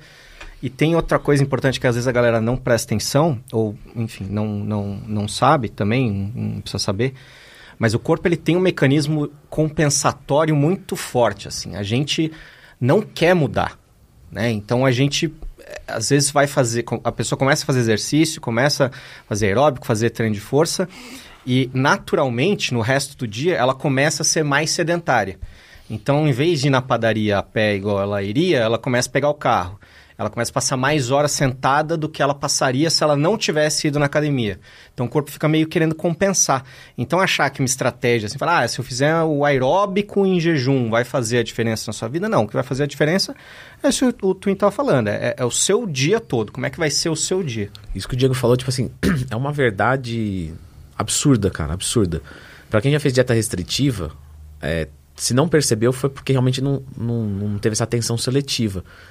Mas você começa a ficar mais preguiçoso. E a sua única energia que você vai gastar é pro treino. Então realmente você começa, sabe assim, eu vou no banheiro mais perto, eu vou evitar. Ai, nossa, é um lance de escada. Ai, mas eu vou de elevador, eu tô cansado. Já treinei. É, então, então assim, se a pessoa reduz muito carboidrato, por exemplo, é, é difícil para ela viver mesmo. E, as, e esses pequenos gastos fazem muita diferença. Por exemplo, quando eu era mais novo, olha que coisa. Ó, uma coisa legal de, de, de, falar aqui. Sei que não tem tanto a ver, mas é uma coisa legal. Tá, existe genética de pessoas que engordam mais do que outras, certo? E hoje a gente vê muitas pessoas gordas que culpam a genética. Tudo bem. Mas se a gente olhar na, na, na pré-história, não tinha tanta gente gorda assim. E em tese as genéticas eram as mesmas. Porque, né, se a base é essa, simplesmente foi expandida a população mundial e, e, e se hoje tem, sei lá, 60, 70% de pessoas com sobrepeso que culpam a genética, antigamente também tinha. Mas por que, que ninguém era gordo antigamente? Porque para você é, comer, você gastava a última comida. Uhum. Então você subiu numa árvore lá, comeu banana e desceu. Aí agora você tem que correr atrás de um bicho, ou seja, você estava sempre se movimentando. Então esses gastos, eles são assim essenciais. Quando eu era mais novo, olha só, eu ia e voltava para a faculdade a pé. Eram 10 minutos. Eu dava 20 minutos por dia. Eu ia e voltava a pé para academia. Eram mais 15 minutos ida, 15 minutos de volta. Só que eu já fiz 50 minutos de caminhada. É. Aí eu ia trabalhar numa escola. Inclusive você abriu falando que eu sou pedagogo. É raro as pessoas me chamarem de pedagogo, mas, eu, mas eu sou. mas eu tenho a formação em pedagogia também. Sempre que ser professor. E eu ia e trabalhava nessa escola, que dava mais ou menos uns 12 minutos, mais ou menos. Ou seja, eu andava mais de uma hora, fora a musculação, fora o meu aeróbico. Para mim isso não era gasto. Para mim isso era locomoção, não tinha carro, não tinha nada. Eu ia jogar bola de sábado e eu jogava na rua Peri, numa igreja lá em São Caetano. E da minha casa até a igreja eram 50 minutos de subida para ir jogar. E ainda descia depois, se eu não arrumasse uma carona. Então, quer dizer, o meu gasto calórico era gigante. E aí, às vezes, às vezes eu olho para trás, isso já me aconteceu, e essa reflexão estou trazendo porque eu refleti. Eu olhava assim, nossa, parece que eu secava muito mais fácil antes. Mas eu andava uma hora por dia, fora tudo que eu fazia. E hoje, por exemplo, você usa um carro, você usa um Uber. É, é, então, quer dizer, isso atrapalha. E quando você está fazendo uma dieta de redução de gordura muito restrita, tipo zero carbo, né? Você, você fica preguiçoso. Você não quer fazer as coisas, você não quer andar a pé. Você, e se você tem a oportunidade de não andar a pé, melhor ainda. Então, por exemplo, eu hoje, hoje eu me forço. Eu só vou para academia a pé. Entende? E eu poderia ir de outros veículos. Eu tenho essa opção hoje. Até veículos muito práticos, tipo uma moto. Ah, rapidinho, pega a moto aqui, desce. Não, mas eu é mais ou menos 15 minutos ida, 15 minutos volta. Ou seja, eu me obrigo a ir a pé para andar 30 minutos todo dia. Porque eu sei que na minha condição de ex-obeso, porque eu não sou magro, né? Eu não sou forte, eu sou ex-obeso. A gente nunca dê. Né? O gordo emagrece e ele não, não tira o obeso do nome. Então é, agora eu sou ex-obeso. E eu tenho que ter essa ciência, assim como um ex-drogado. Que é um cara que se tiver. Né, se você hoje experimentar uma. Sei lá, você não bebe, experimentou álcool. Ah, você bebe hoje e não bebe amanhã. O cara que é alcoólatra, ele bebe hoje e ele vai ter um gatilho que ele vai voltar a beber amanhã. Então, assim, meu metabolismo ele é pior. A minha fome ela é maior do que o normal. Então, para eu manter o meu peso, eu tenho que criar algumas estratégias para isso. Então, por exemplo, hoje eu tenho o privilégio de poder ir e voltar a pé, porque eu moro numa cidade segura, eu tenho tempo para isso. Mas, é, se eu tô com o carbo muito baixo, por exemplo, coisa que eu não faço mais hoje, mas vamos supor que eu vou errar na dieta e vou zerar o carboidrato. Você fala, não, eu fui treinar, mas aí eu fui de moto. Já perdi meia hora entendeu? De, de, de caminhada. Então, esses pequenos gastos ajudam demais. Para quem está em casa, faça as coisas a pé. Vai fazer muita diferença. Ah, eu vou na padaria, vai a pé. A preferência não vai na padaria, vai na academia. Né? Vai na academia. Vai na padaria, compra uma Carolina, né? Volta. Isso que o Tony falou é legal porque eu tava, por acaso, eu jamais assisto seus vídeos, mas hoje eu vi. Pô. E hoje apareceu, ah, eu não sei porque o algoritmo me sugeriu, mas aí apareceu, o algoritmo talvez soubesse que eu vim aqui, de alguma forma. É, apareceu um vídeo seu que você fez, acho que um ano, mais ou menos, atrás, falando sobre morar fora. E aí uhum. você falou da época que você morou em Londres e tal. E eu lembrei quando a gente é, foi para Londres.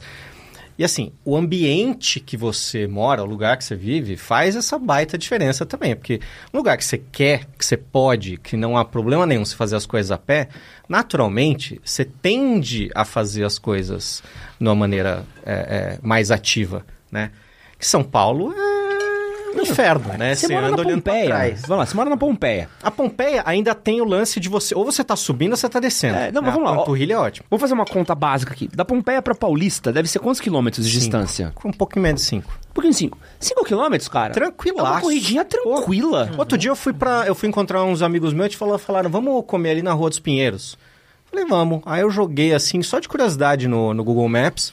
Falei, pô, tava dando, sei lá, 3 quilômetros, 4 quilômetros. Falei, ah, cara, eu vou a pé. É uma caminhada tranquila. É isso. Só que vai andar na Pompeia, no sol de 36 graus, com a poluição de 80% de ar poluído de São Paulo? É, com a mão no bolso, porque você fala, pô, se eu for assaltado... Você pode ser assaltado, chego destruído por causa do calor, chego cansado, é uma subida, é uma descida, uma calçada desgraçada, num trânsito estressante, você morre. Fui viajar, fui pra Chicago. Cidade que foi reta, ela foi feita reta. Eles terraplanaram a cidade para ela ser reta. E, mano, eu andava Calçadinha. 20 quilômetros por dia É isso. num Eu- sol eu- e não reclamava. Eu viajei agora pra, pra Argentina. Veja só que coisa, um professor no Brasil conseguiu viajar. É, é, é, é. A gente via- eu viajei pra Argentina é, e eu optei por não treinar. Né, uma semana sem treinar. E eu optei também por beber vinho todos os dias. Veja só que belo exemplo, né? É, mas, logicamente, eu não faço isso uma vez por mês. Só que, normalmente, tá? Quando eu vou pra academia, aí eu vou, né, como eu falei, meia hora mais ou menos, faço ali o meu. eu jogo bola no dia. Às vezes eu vou pra academia e jogo bola no mesmo dia. Eu dou na média de 12 mil passos, né? Pelo relógio. Na Argentina eu andei todos os dias 10, 11 mil passos. Então, quer dizer, lógico, não é com vigor nem nada, mas em termos de gasto energético, isso é Ah. muito relevante. Eu voltei lá e não engordei nada. Entende? Porque todo dia se mexeu muito. Agora, se eu tivesse ido pra lá e tivesse andado de carro muito, lógico, tá tudo distante, você, você aproveita pra andar. Eu, eu, eu, pelo menos gosto, né? Até que ter pego uma bicicleta e não consegui. Mas isso faz muita diferença. Imagina se fez diferença numa viagem, imagina todos os dias da sua vida. Então, assim, se você puder andar a pé, 15 minutinhos, 20 minutinhos, isso faz diferença. Só que, lógico, às vezes não dá. Porque é meio paradoxal, né? Ah, então quer dizer que você pega o carro, vai meia hora de carro pra academia pra correr 10 minutos na esteira. É por que que já não vai correndo? É. Né? Só que lógico que não é a realidade em São Paulo, por exemplo. É, é, eu tenho que ir de carro e correr lá, porque se eu for correndo lá, eu não chego. E Buenos Aires tem uma parada parecida com Londres também, que eu acho que é você tá andando reto, É só reto lá. Lá, Só não, reto. lá não, tem, não tem uma subida. Não tem É. subida. Talvez na Aí- Ricoleta tem um cantinho fiquei- ali do cemitério e volta. É. ali. Eu Aí fiquei na Ricoleta, ali tem uma, uma subida, e do, do, do Porto Madeiro, quando você tá saindo do Porto Madeiro, tem uma, mais uma inclinação. É, assim, é, tipo, não é, assim, não dá nem pra chamar de ladeira. E aí, de repente, você tá andando, você acha uma praça. E aí você acha uma praça que tá ocupada, que tem gente, que você fala, pô, tá bem cuidadinha tal. Então você fez uma atividade física, aí você para no lugar, você respira. Então, assim, a saúde física, mental, física e mental, física e mental, no lugar que você mora. Cara, o lugar que você mora faz toda a diferença da vida. Tem um uma parada que também tem a ver com alimentação e é outra que já vi o Diego brincar, mas eu queria a resposta mais técnica disso, que é a questão do carboidrato. O carboidrato depois das seis, das seis horas da tarde, ele tá lá parado, é tipo um gremlin. Tipo, cinco e meia também. É, então, mas é, quando que começa o relógio? É, é, Porque todo, toda vez é depois das seis. Depois, ó, ó, já já estamos falando de- depois das seis. De Em algum ontem. lugar do É, mundo. O fuso né? horário de Buenos Aires, de Londres, nós estamos falando que... O, o carbo, antes, eu gosto também do antes de dormir. Carbo antes de dormir não é bom. Não é bom. Antes de dormir é quando? É um- uma hora antes, duas horas 24 antes, três horas de antes. dormir, tá proibido. O, o carbo, ele tem um limite de horário pra ele, pra ele se tornar um vilão nosso ou esse é um mito de academia? Ó, é, assim, a gente tem pesquisa que mostra, por exemplo, que quem come mais calorias durante o dia e menos durante a noite tem uma expectativa de vida maior. Até por razões que o pessoal não conseguiu explicar muito bem. Mas no, no, no geral, isso não é tão impactante, porque, enfim, ah, a pessoa fala, ah, então beleza, então vou comer pizza durante o dia e durante a noite eu tomo água voluntariamente. Não, né? Então importa muito o que você come. Na verdade, importa mais o que você come, depois os horários. É, e justamente essa afirmativa responde você. Se eu comer duas mil calorias, seja divididas em sete refeições, ou em três, ou à noite, eu comer mais e de manhã menos, no final das contas o resultado vai ser razoavelmente o mesmo. Quando eu falo razoavelmente, é tipo diferença de 3, 5% e olhe lá. Então, o nutriente timing, ou seja, o horário do nutriente, ele é muito menos relevante do que a quantidade e o que você está comendo. Então, é, é, a gente tem aquela pirâmide alimentar padrão, né? Mas a pirâmide alimentar é, para construção de corpo, para perda de gordura, ganho de massa muscular, ela está muito mais assim, como a base, a quantidade de calorias, ou seja, é possível você emagrecer tomando sorvete, não que seja uma boa estratégia, né? uma péssima estratégia. Você vai ficar com fome, vai ficar desnutrido, né? enfim, vai, vai ser péssimo para sua saúde, mas você conseguiria. Ou seja, então o que, que é mais importante para tudo na perda de gordura? É a quantidade de macronutrientes que você come, de calorias.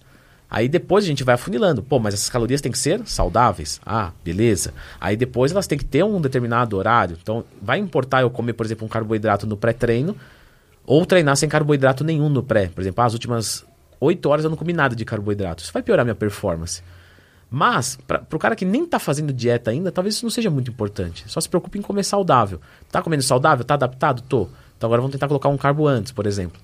Mas respondendo você, o carboidrato à noite não muda nada, porque a gente tem que entender como se fosse uma conta bancária. Lógico que o organismo é muito mais complexo, mas em termos de analogia serve.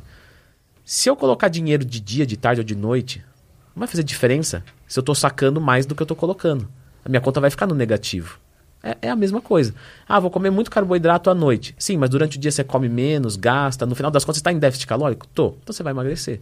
Ah, você está em superávit calórico? Mesmo que esse carbo seja todo na primeira refeição do dia. Imagina que seria possível mandar 5 mil calorias de manhã e mais nada durante o dia. Eu iria engordar. Entende? Porque o que mais é importante é a quantidade diária. Carboidrato talvez seja um, um, um macronutriente que ele tem, é, que ele mais popularmente as pessoas entendem como energia. E aí, numa sociedade, que nem o Twin estava falando aqui, está cada vez gastando menos energia e o peso é um número que ela olha e fala, beleza, eu estou fazendo certo ou errado, você simplifica tudo e é isso. Fala, bom, beleza, então eu tô, o peso é importante, Uh, a gente não, não gasta energia e carboidrato dá energia. Então, carboidrato está errado, porque a gente não gasta energia, a gente precisa é, cortar esse carboidrato. É a simplificação da simplificação da simplificação. Assim, a coisa mais fácil assim, é pegar e falar, vamos demonizar alguma coisa para simplificar porque que Sendo Enfim, que a gordura a tá energeticamente mal. é muito maior. É. Né? E muito mais fácil. A gordura é muito mais fácil virar gordura, porque já é, é, do que o carboidrato virar, que pode virar glicogênio, pode virar um monte de coisa. Mas aí já é papo para 4, 5 páginas, aí já ficou mais aprofundado. Não, aí não quero saber. Eu quero saber é. o mínimo do mínimo do mínimo. É. é tem, tem pesquisa que mostra que a nossa ingestão calórica ela não mudou muito nos últimos. Bom, é que quando eu li essa pesquisa já tem uns anos, mas eram 50 anos, né? Então, era dos anos 2000 a 1950. É, e se você olhar, é verdade. Por exemplo, mesmo que hoje você faça um almoço ruim, vamos supor, ah, comi um McDonald's ali, uma Coca Zero, sei lá. Se você for pegar um, um, um, Big Mac, uma batata e uma Coca Zero, vai dar lá, tipo, 700, 800 calorias. Se você pegar um pratão de arroz, feijão, carne gorda, como o pessoal comia antigamente, não tinha esse negócio de comer patinho, então era um bife gordo, um ovo frito em cima, a comida era feita com óleo, um copo de suco de laranja, a caloria é mais ou menos a mesma. Né? Então, em tese, aqui o que, que era para acontecer? a gente tem mais ou menos o mesmo peso com menos saúde. Mas não é o que está acontecendo. A gente está com mais peso, né? E, e, com piora de saúde.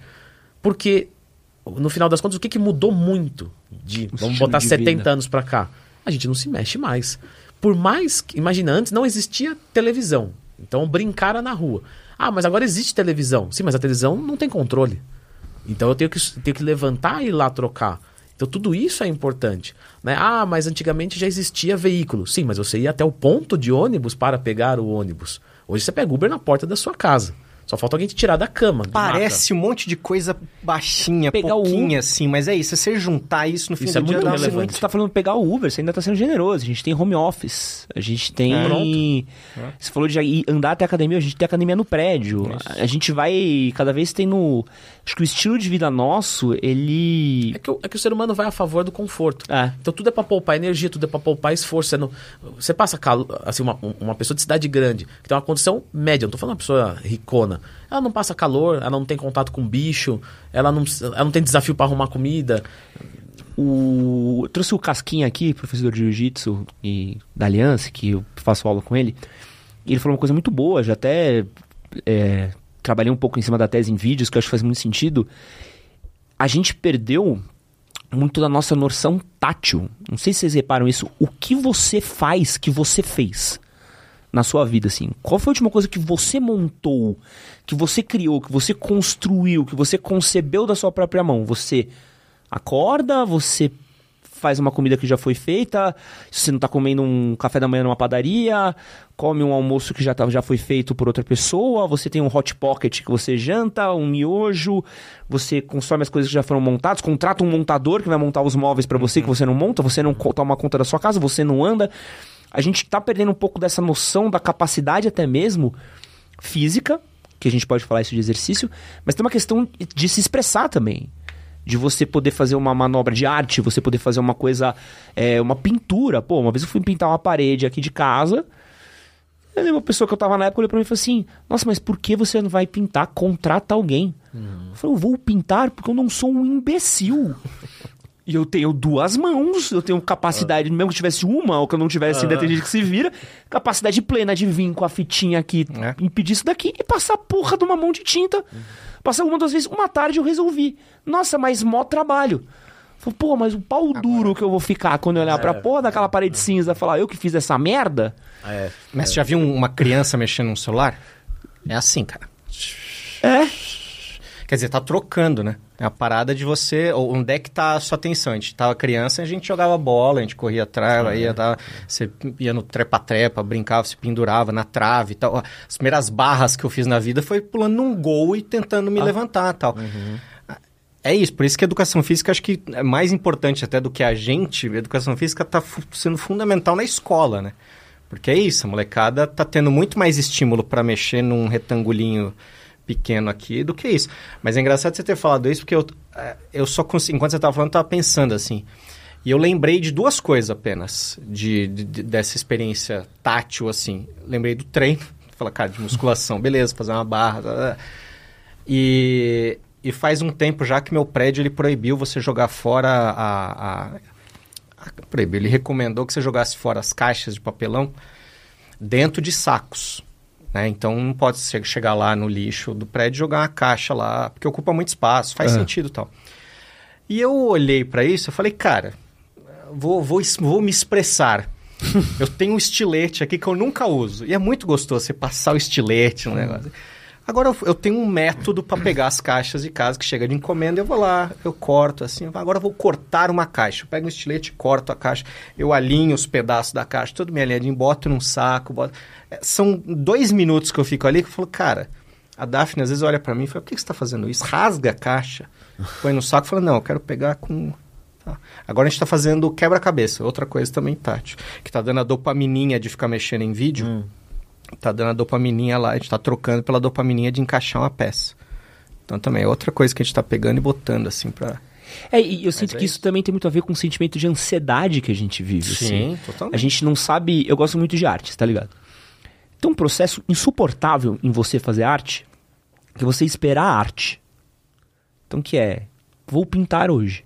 Vou pintar o quê? Uma madeira. Preciso achar a porra de uma madeira para pintar. Achei a madeira que eu quero. Puta, essa superfície tá uma bosta. Lixa. Pô, pra eu pintar isso daqui, talvez eu tenha que ter uma base de tinta branca. Tinta branca. E aí a tinta tem o quê? Seca. Então, não vai ser hoje que eu vou fazer o meu desenho. É um artesanato. Isso. E aí, isso é um exercício de, de, de ansiedade que não tem resultado rápido. Meu desenho não posso sair passando o lápis e pintar. Até posso, vai ficar uma merda. E acho que a nossa sociedade, principalmente em questão de atividade física, virou um pouco disso. E eu acho que tem uma coisa. Desculpa te cortar. É, esse é o abdômen perfeito em 30 dias. Perca 30 quilos em um mês seguindo esse.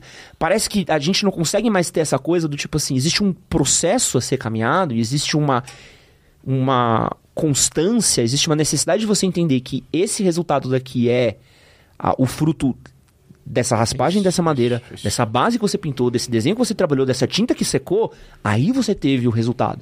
A gente quer o resultado a partir do tive a intenção, preciso do resultado. Num, então, o, o, o, e é aqui que, por exemplo, na musculação, frustra quem é rico. Porque o cara que é rico, ele está acostumado a eu quero compro, eu quero compro, eu quero compro. Aqui não. Aqui você vai ter que treinar, aqui você vai ter que fazer força. Aqui ninguém vai fazer por você. Ah, o dinheiro pode facilitar um pouquinho? Beleza. O cara tem a marmitinha pronta, ele paga uma academia legal, paga um personal, mas é você que vai fazer O força. Uber não vai trazer teu tríceps na porta, não. Não adianta pedir por Sedex, não vai chegar. Mas acho que é um legal, um negócio que você está falando aí de, de, de, de arte e tudo e disso, porque também ajuda a tangibilizar né, o resultado das coisas. Porque eu acho que muita gente vive hoje numa vibe é, de conteúdo digital, então do trabalho, é, minha planilha, meu doc, meu não sei o quê, e a pessoa no final do dia, ela está esgotada e ela não vê materialidade, ela não vê o resultado do trabalho dela. Né? Então, quando você é, pinta alguma coisa, você está vendo aquela coisa ali. Quando você pendura a sua barra fixa que você comprou e bota na parede, você fala, eu estou vendo essa barra, toda vez que eu passar por essa barra, ela fui eu que prendi essa barra, eu sei qual é o, a bucha que está lá, do parafuso, está o seu treino, você está falando, cara, eu estou sentindo meu braço trabalhar. Você está materializando. Quando você vai treinar também em busca só é, de estética, essa estética demora, então é outra lógica. Se você vai treinar e foca é, no que você está sentindo, foca na carga que você está levantando, anota os pesos, presta atenção nas repetições, presta atenção em como você se sente, você está meio que materializando alguma coisa ali. Então a chance de você chegar no final do dia e falar, Ai, meu treino não está dando resultado, é muito menor. Né? Às vezes seu treino não está dando resultado porque você está focando em peso. E aí você perde 5 quilos de gordura e ganha 5 quilos de músculo, você fala, isso aqui não deu resultado, estou há um ano aqui. Principalmente É, se a então- pessoa tem muita gordura, esses 5 quilos de músculo, eles. É. Você não consegue ver. É. No máximo você vai sentir um pouquinho mais durinho ali, beleza. Mas é, é, o cara acha que não tá acontecendo nada. É. Se ele tem muita gordura corporal. É isso. Outro mito aqui. Eu preciso de um personal trainer pro meu treino ser mais eficiente pra mim? Ou o treino basicão ali da, da minha academia de bairro já me supre? Cara, é isso. O- Quando você tem alguma coisa pensada para você, que a pessoa considerou, tudo isso que nós estamos falando aqui, considerou o estilo de vida da pessoa, considerou é, o, quanto ela come, o que, que ela come, que horas ela acorda, sabe? Pensou é, em coisas que talvez você não considere relevantes e pensando nisso, criou um treino para você, óbvio que você vai ter muito mais resultado. Se eu pegar um, é, é, enfim, pegar um, um- um aparelho prudente que vende na, na quitanda do seu João. Lá, "Ó, seu João, preciso juntar esses dentes aqui. Aí ele vai ter lá meia dúzia de aparelho. Ó, você bota isso aqui na primeira semana, esse aqui na segunda. Não vai ter. Eu tenho que ir no dentista, olhar o meu dente, tirar um raio-x do meu dente, botar o aparelho aqui e todo mês ir alterando para ter o resultado que eu quero, sabe? Acho que a gente também. É, a gente estimula as pessoas a, a, a treinar em casa, a aprender e tudo, isso- tudo isso é muito legal. Mas, é, de fato, é uma área de estudo que pode ser bem complexa, assim, sabe? Então você tem várias coisas que você pode considerar. A gente consegue comer bem? A gente consegue comer bem. Se a gente contratar um nutricionista que vai passar algumas horas da semana dele pensando na gente e, e fazendo todas as continhas, entregar pra gente um cardápio pronto, e às vezes é, a gente ter uma equipe que pode cozinhar aquilo pra gente, tá tudo pronto, pô, facilita muito mais a vida. Mesmo eu sabendo o que eu tenho que comer, se você tem alguém para te ajudar pensando em você, tende a acelerar resultado, porque tende a estar muito mais focado. E tem uma outra coisa também, muito importante. Do tipo, é, vou falar com toda a humildade do mundo, mas eu dediquei minha vida a isso, então assim, eu sei montar um bom treino para uma pessoa. Tudo bem. É, mas, se eu fosse, por exemplo, sei lá, competir em tal lugar, por que, que eu que sei montar um treino para uma pessoa naquela circunstância vai contratar uma pessoa para contratar para montar o meu treino, sendo que eu mesmo sei fazer? Porque a nossa visão sobre nós, ela é ela é contaminada. Ela é suja mesmo. Do tipo assim, eu não gosto de fazer remada curvada. Então, eu vou substituir por esse, porque eu sei que esse daqui não é igual. Mas... Agora, se é outra pessoa mandando em você, é remada curvada. Você fala, vou obedecer. E aí você às vezes tem um resultado muito melhor. Então, assim, mesmo, lógico que aqui vai depender de, de- do que a pessoa almeja. Do tipo, hoje eu estou muito satisfeito com o meu corpo. né? De verdade mesmo. Eu sei que é difícil falar hoje, nos dias de hoje isso, né? Porque ninguém está satisfeito com nada. e talvez um um- um- uma outra pessoa que esteja assistindo, que tem um físico muito bom, né, vai falar assim, nossa, mas você está satisfeito só com isso? Sim, estou satisfeito com isso. Eu era obeso, né? Hoje eu tenho um corpo ali que, sei lá, meu abdômen fica, não é definido, mas fica marcado o ano inteiro. Eu como bem, eu tenho saúde, eu não tenho nenhuma lesão, eu faço tudo que eu quero. Então, assim, eu estou muito satisfeito, né? Porém, é, é... perdi o fio da meada. Tava falando sobre... Tava no seu corpo do personal trainer, seu treino, Ah, você vê o Porém- seu próprio treino. Porém, se eu fosse competir, eu precisaria de um treinador para dizer o que eu tenho que fazer, mesmo eu já sabendo o que eu tenho que fazer. Porque eu saber para o outro é uma coisa, e eu saber para mim é difícil. Muito mais difícil. Por isso que a gente vê cardiologistas fumando, por isso que a gente vê nutricionistas gordo. Porque eles sabem fazer aquilo ali. Só que eles não conseguem fazer no corpo deles mesmos porque tem uma contaminação. Então, mesmo que às vezes você entenda de treino, é, dependendo do que você almeja, de novo. né? Ho- Hoje, por exemplo, eu não preciso de alguém para me treinar porque eu não almejo nada acima disso. Agora, se eu almejasse alguma coisa muito complexa, era melhor que eu tivesse um personal trainer, entende? Para treinar junto comigo. Um personal trainer vai melhorar a qualidade do, do seu treino, seja você quem for. Agora, é, essa melhora, ela é necessária? Por exemplo, no meu caso, não é. Porque o que eu sei já é suficiente para manter o meu corpo hoje, beleza. Mas, se eu pegar uma pessoa iniciante, que de repente ela quer evoluir naquilo mais rápido, né? então ela tem um personal legal. Ou vou pegar uma pessoa que já é ali intermediária avançada, e ela quer se desafiar, quer treinar às vezes um pouquinho acima da falha, num no outro movimento, sabe? Ter aquela ajuda. Aí eu falo pro pessoal, o pessoal dá risada. Sabe quando você tá no supino, você tá falhando, aí vem aquele amiguinho com dois dedinhos por trás, coloque assim, faz a Você fala, não, não quero esse, não quero esse personal. É, Mas é até uma vibe assim, é, por que, que o psicólogo, o terapeuta, é, é, ele não é, resolve os si próprios mesmo, é. problemas, né? E é isso, alguém pode te ajudar a enxergar melhor as coisas, enxergar o melhor caminho. se você tá atravessando uma rua, você não consegue ver o que tá atrás. Só quem vai ver é quem tá do outro lado da rua. Musculação e academia na adolescência pode prejudicar o crescimento? Não, a própria Organização Mundial da Saúde já permite musculação a partir dos 6 anos de idade. Tá? Logicamente, com, com 6 anos de idade, né? Isso eu posso dizer, além de, de- da, da educação física também, né? Sou formado em pedagogia. Então a gente sabe como se comporta uma criança. né? Uma criança vai querer copiar o adulto, vai querer fazer coisas que não dá é, para serem feitas. Então ela vai precisar de uma orientação muito boa. As máquinas não foram pensadas para pessoas com 1,30m de altura. Então isso também é um outro problema. É, porém, falando no geral, musculação a partir dos 6 anos de idade, totalmente liberado, ninguém tem mais dúvida nenhuma sobre isso. Não atrapalha o crescimento, porque não causa fechamento precoce das epífises, né, porque não tem um, um- um impacto no osso. É, não mexe com a parte hormonal de forma negativa, só mexe positiva. Então você vai melhorar lá índices de testosterona, de GH, de insulina, coisas que são fatores determinantes para você ter um, um- um crescimento saudável. É um- uma coisa que eu, que eu vi um, um amigo falando, né? Kaminsky, é, que é um querido, e que eu comecei a usar. Do tipo assim, ah não, mas o meu filho é novo, é, deixa ele ser gordinho, depois ele crianças que são muito gordas, perto da parte de, de, de, de maturação, né?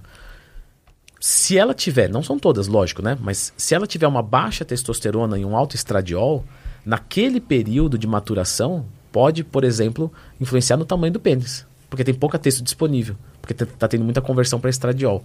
Então, do tipo assim, se você não liga pro seu filho ser gordo, ele vai ter pau pequeno pro resto da vida. Emagrece. O cara- o pai fala, não, Deus me livre, velho. Seu filho. isso Tem que falar isso. filho na É. academia. É igual pra uma mulher. Mulher coloca silicone. Aí vem falar: Leandro, o médico falou pra mim que é um mês de recuperação. Fala, então é um mês de recuperação. Eu não posso ir antes, porque eu não queria perder minha bunda. Antes eu falava o quê? Não, é melhor você esperar, né? É, a gente recupera depois. Ah, então eu vou perder um pouco. Ah, vai perder um mêsinho, dá uma, né? Ah, a pessoa voltar. Agora o que que eu falo? Olha, coloquei silicone e tal, e fala, olha, eu já tive uma aluna que abriu os pontos e ficou uma, e ficou uma marca pro resto da vida. Não, Deus depois eu recupero o músculo. Então você tem que ir jogando com a cabeça não, das pessoas assim, não, as pessoas não te obedecem. Um grande salve aí pra tropa do pau médio. 12 centímetros é rei. É Aí, engraçado que eu falei que eu fui obeso a vida toda. Muito bom. Beleza. Você falou um bagulho agora de pai e filho, e acho que é um tema muito legal de tratar, principalmente com você que é pedagogo, pedagogo e com o Di também que é educador físico. Tem uma relação, e essa é uma parada. Vou contar uma história pessoal, eu sempre gosto de contar histórias pessoais, mas acho que isso é, faz muito sentido.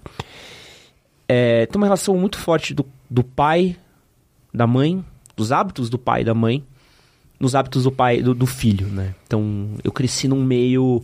Adoro contar essa história que todo mundo que eu conto que trabalha com educação física tem um pequeno piripaque, né? Na minha casa era muito comum minha avó e minha mãe pegarem um prato, cortarem uma banana em vários pedaços, jogarem açúcar refinado, pegar a banana, chuchar no açúcar. E essa é a nossa sobremesa do dia. Um- quase como se estivesse comendo uma colher de açúcar puro, né? Pelo menos tinha banana, né? É, tinha banana ali que era. Comer uma fruta? Vamos, mas tinha banana. Podia ser só açúcar. É, podia ser só açúcar. A gente comia leite condensado, comum abrir uma lata e, dividir lata. Minha família nunca se exercitou. Então nunca foi uma questão, vamos fazer uma corrida, vamos jogar uma bola, nada, nada, nada. Eu fui descobrir atividade física na adolescência sem querer. E foi uma coisa que eu fui entendendo com o tempo, e foi uma coisa que foi difícil de ir colocando na minha vida até se tornar uma prioridade que nem se tornou nos últimos anos pra mim. E acho que isso diz muito sobre como o comportamento dos pais, você falou sobre o filho obeso, tudo mais, é a criação, o jeito como o pai cuida do filho também aponta muito sobre como aquele filho vai crescer, né? Uma criança obesa é fruto de um lar sem atividade física e com uma má alimentação, né? Então, é, para você ver, é, eu, eu tenho uma propensão grande à obesidade. É, por exemplo, na minha casa, eu sempre tive, isso, isso faz parte da- do meu núcleo familiar. A gente sempre comeu saudável. A minha família nunca aceitou jantar um hambúrguer, almoçar um, um- sabe assim? Era sempre comida. Porém, eu tinha lá os, os- meus problemas que me levaram a isso. É, eu era um gordo, né, um obeso de arroz, feijão, de fruta, Caramba. de tudo isso. Tanto é que hoje eu não tenho dificuldade nenhuma, sabe o que é zero dificuldade? Em comer, por exemplo, frango, arroz e salada o dia inteiro, todo dia, o resto da minha vida não tem problema nenhum, eu não enjoo de alimento, eu gosto de todos os alimentos saudáveis. É, eu não, não sinto falta nenhuma de hambúrguer, de pizza, de sorvete, de nada disso. Só que eu não gosto de comer pouco. Entendeu? E aí, lógico que eu não quero atribuir culpa a ninguém, mas eu era da, daquele tipo assim. Eu era, eu era um menino, na verdade, é, eu tive alguns problemas de saúde, né, quando eu era mais novo, e aí minha mãe ficava. é, não, come senão você vai ficar fraco. Entende? Então eu forçava a comida, assim. E, e eu acredito, né, freudianamente falando, que isso trouxe alguma coisa de, de em termos alimentares, algum transtorno alimentar. Porque eu sempre fui de comer muito. Então, o núcleo familiar, isso importa, assim, é, absurdamente. Por isso que quando o nutricionista vai prescrever uma dieta, ele tem que levar isso em conta. Do tipo assim, poxa, mas pra mim faz sentido comer, por exemplo, café da manhã meu, sabe qual é? 500 gramas de arroz integral e 200 gramas de frango. Caraca, no café da manhã? Eu odeio o café da manhã. Aí é Nossa, forte. Não, mas sabe por quê? Não, mas sabe por quê? Porque eu odeio o café da manhã. Quando eu vou pra hotel, normalmente eu prefiro dormir pra não ter que ir pro café da manhã, porque eu não sei o que comer no café da manhã. Porque a minha família sempre foi de acordar tarde e eu nunca tomei café da, minha, da manhã na minha vida. Eu sempre Caramba. acordei e fui direto pro almoço. Que legal. Que legal não, que interessante. Que, né? que é, Então, eu sempre você- fui de acor- Minha família sempre foi de acordar, por exemplo, 11 horas da tarde, porque meu pai era autônomo, minha mãe era professora. Então, assim, a gente acordava mais tarde. Então, eu- então eu não sei tomar café da manhã. Quando eu vou, eu fico assim, cara, sabe aquele café da manhã gigante? Eu falo, cara, o que, que eu vou pegar? Não tem nada que eu goste aqui. Nada. Pô, não nada. tem um arrozinho. Nada. Entendeu? Então, assim, isso tem que ser respeitado na hora de prescrever uma, uma dieta. Do tipo assim, eu não vou comer pão de manhã porque eu, eu não gosto, eu não me sinto bem. Eu não tenho, não tenho nem interesse nisso. Já um pão na parte da tarde vai, porque eu tomava café da tarde. E- entende assim? É, e aí na, na prescrição de um treino, também. Mesma coisa. Você tem que levar em consideração a pessoa. O que, que ela tem medo? Pô, de repente ela teve um acidente com numa esteira. Não, você tem que ir pra esteira. Não. Sabe, vai pra bicicleta. A pessoa tem trauma. Não, e você tá falando isso, e acho que tem um ponto mais importante ainda, até voltando um pouco do que a gente falou, é... Ah, meu filho só fica no celular. Meu filho não faz atividade física, meu filho não se exercita. Ah, eu, eu falo isso porque o Casquinha veio aqui, eu converso muito com ele, né? Ele tem um... um- é o... Acho que é a escola com o maior número de alunos, crianças praticando jiu-jitsu de São Paulo, assim. Legal. O cara dá curso sobre isso e tal, é, é bem forte. É uma coisa que ele perguntou pros pais, é tipo assim, tá, seu filho passa o dia inteiro no celular, não faz... O que você faz quando chega em casa? Ah, eu chego cansado do trabalho, né? Tá, e quando você chega cansado do trabalho, você faz o quê? ah, eu sento pra ver TV e mexo no celular. É. E você quer que seu filho se exercite, Isso. pratique atividade física, seja ativo. Quando o seu filho. O maior exemplo do seu filho que tem na sua casa é você. E você não faz isso? Como é que você pode pedir isso pro seu filho? Tanto que é muito comum na academia que eu faço, e acho isso brilhante. Assim, vocês verem isso pessoalmente, é brilhante. É muito comum o pai deixar o filho pra treinar no treino das crianças e ele subir pra treinar no treino dos adultos. Tem uma frase que eu amo que é: dar o exemplo não é a melhor forma de ensinar, é a única. Cara, eu, é- é isso, são pequenas coisinhas que você vai vendo na vida que vão se naturalizando e você vai indo para aquele caminho, boas e ruins.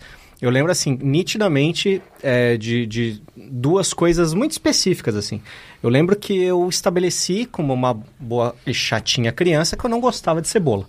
Então, eu não gostava de cebola porque uma criança não deve gostar de cebola, porque os amiguinhos falam, é, que cebola. Aí uma vez eu lembro de ver meu irmão mais velho dando uma garfada, chegou uma pizza, ele deu uma garfada na, na cebola em cima da calabresa, foi o garfão de cebola assim, botou e mastigou aquilo tão gostoso.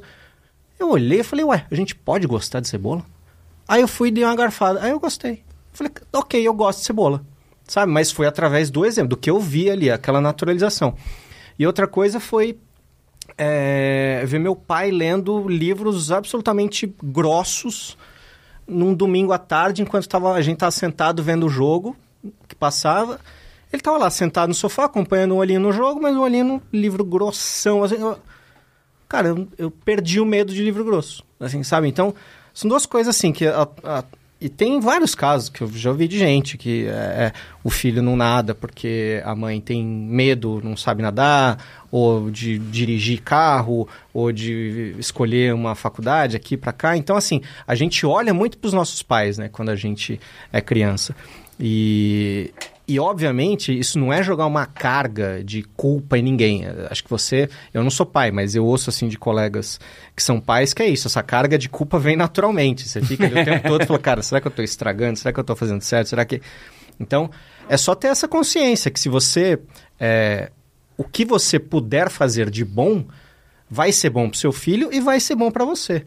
Então, eu conheço um caso, tem um amigo nosso que quando a esposa engravidou, ele decidiu parar de fumar. Ele falou, cara, eu vou parar de fumar. E era uma coisa que importava para ele, assim, sabe? Fez sentido para ele. Ele falou, cara, eu não quero é, fumar enquanto ela estiver grávida, nem que meu filho me veja fumando. Então ele guardou o cigarro numa gaveta. O cigarro ficava lá, né? Uma coisa meio de segurança dele, para se eu precisar estar aqui. Mas ele nunca mais fumou. Então, é, é, assim, a gente tem que ter essa consciência, assim. Eu acho que não é nem só pai e mãe, não. Eu acho que hoje com a internet, Isso, isso mesmo. todo mundo, tem gente que fala ah, o que, que define um influenciador digital. Irmão, todo mundo que tem um celular é um influenciador digital. Você pode influenciar uma pessoa, você pode influar- influenciar milhões. O ponto é, o que você faz influencia as pessoas ao seu redor. Você pode tentar influenciar pro bem, você pode tentar influenciar pro mal. Ah, não, e acho que tem um outro ponto aí seu, porque é uma, é uma vez de duas, duas mãos que a gente precisa pensar, né? Um, sou o pai. Preciso pensar no crescimento do meu filho, preciso olhar o problema dos meus filhos de frente. Ah, meu filho trata mal o professor. Mas você trata sua mulher que nem um lixo. É. Por que que você acha que seu filho trata mal o professor? Sabe? É, mas a gente também entender um pouco, às vezes, quando a gente tá crescendo, que a gente é um fruto desses hábitos também. Sim. E você entender, tipo assim, pô, eu tenho essa série de hábitos que foram construindo, e não atribuir culpa aos pais, porque acho que isso é uma coisa Sim. que a gente precisa se livrar em algum momento. Mas de entender, tipo assim, esse meio no qual você foi criado, ele não. Ele, ele criou você, você chegou até aqui, mas ele não precisa definir você pelo resto da sua vida. Exato.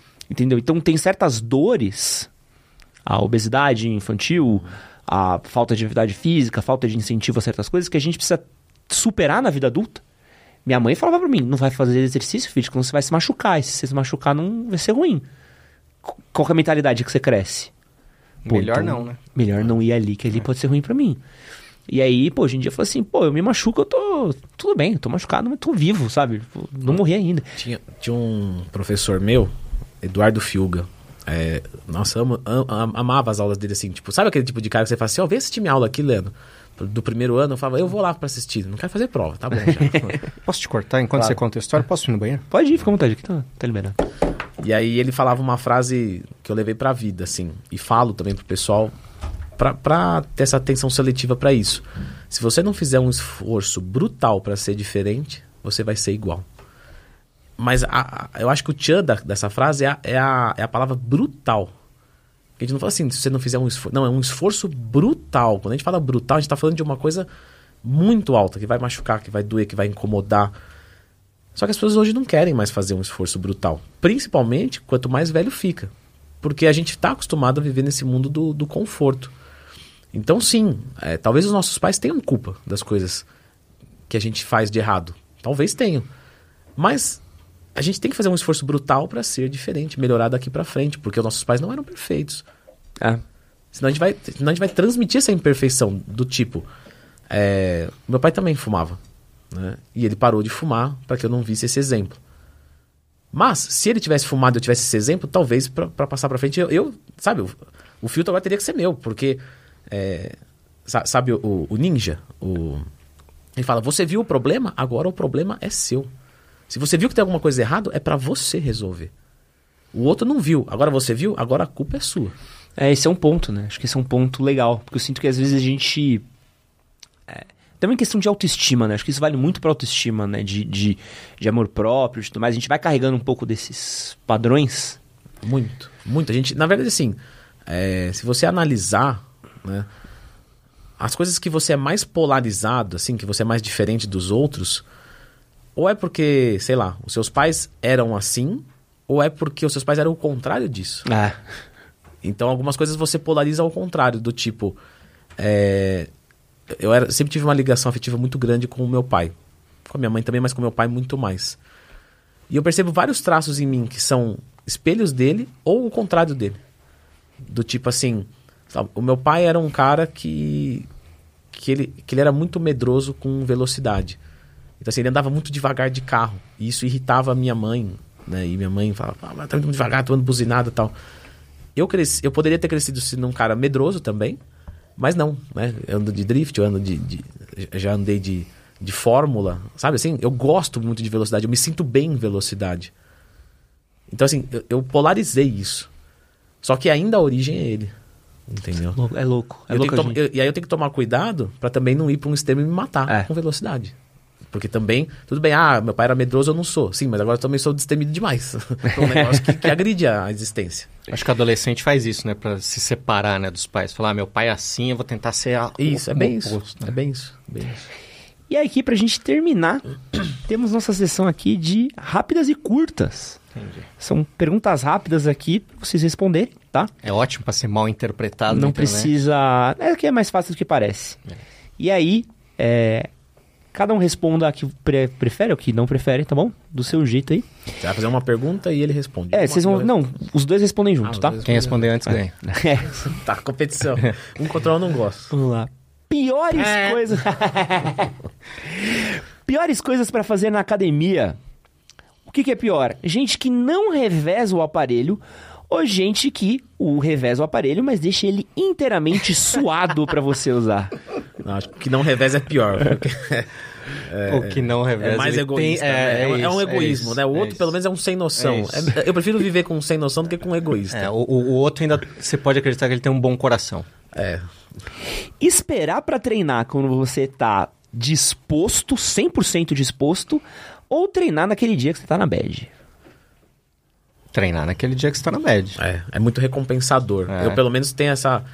O, o dia que eu tô bem, você vai e treina, é legal. Sim. Agora, o dia que você tá mal, que você treina, você sai, tipo assim, você fala, nossa, eu consegui, assim. É, é uma sensação mais prazerosa. É, e às vezes tem até aquela coisa de descarregar mesmo. Fala, cara, Isso. eu tô, né, eu tô na bad, por isso eu vou treinar. Isso.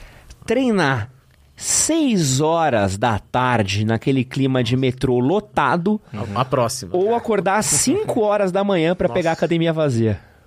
Infelizmente, às 5 horas da manhã. Eu também, eu também. Eu odeio acordar cedo, como, como eu falei. Historicamente, eu nunca. Minha família sempre foi de acordar tarde, mas treinar com a academia cheia é muito desgastante. Não gosta de chegar na academia que você tem que ir. Não dá nem pra revezar, que a fila é- de revezar já tá. É, porque só em uma dessas situações você treina de fato. Né? É.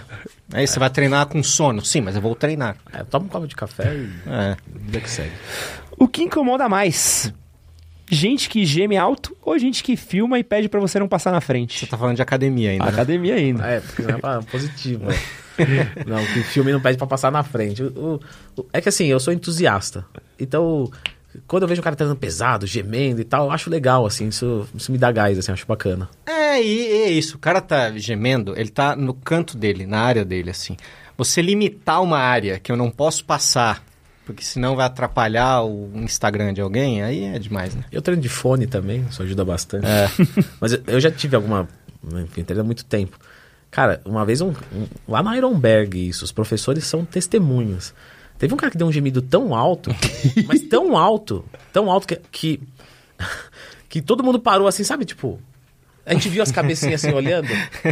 Aí eu falei, é, aí passou um pouquinho do ponto, É, porque aí acho. você não sabe se o cara tá passando mal, você fala, pô, tem que socorrer ou é só pra... Era o Cariani? Não. Tudo que a gente puder usar contra o Cariani aqui, a gente usa, vale a tá? pena, Porque é vale a pessoal. pena. É, vale a O que pena. você acha da genética do cara? Não, não acho. Porque você tá ligado que teve gente criticando a genética do Cariani, mas não sou eu que tô falando aqui, ó. ah, é. Mas eu acho que Ah, é verdade, mas eu acho que isso. você- Você plantou, né? Assim, eram fake seus.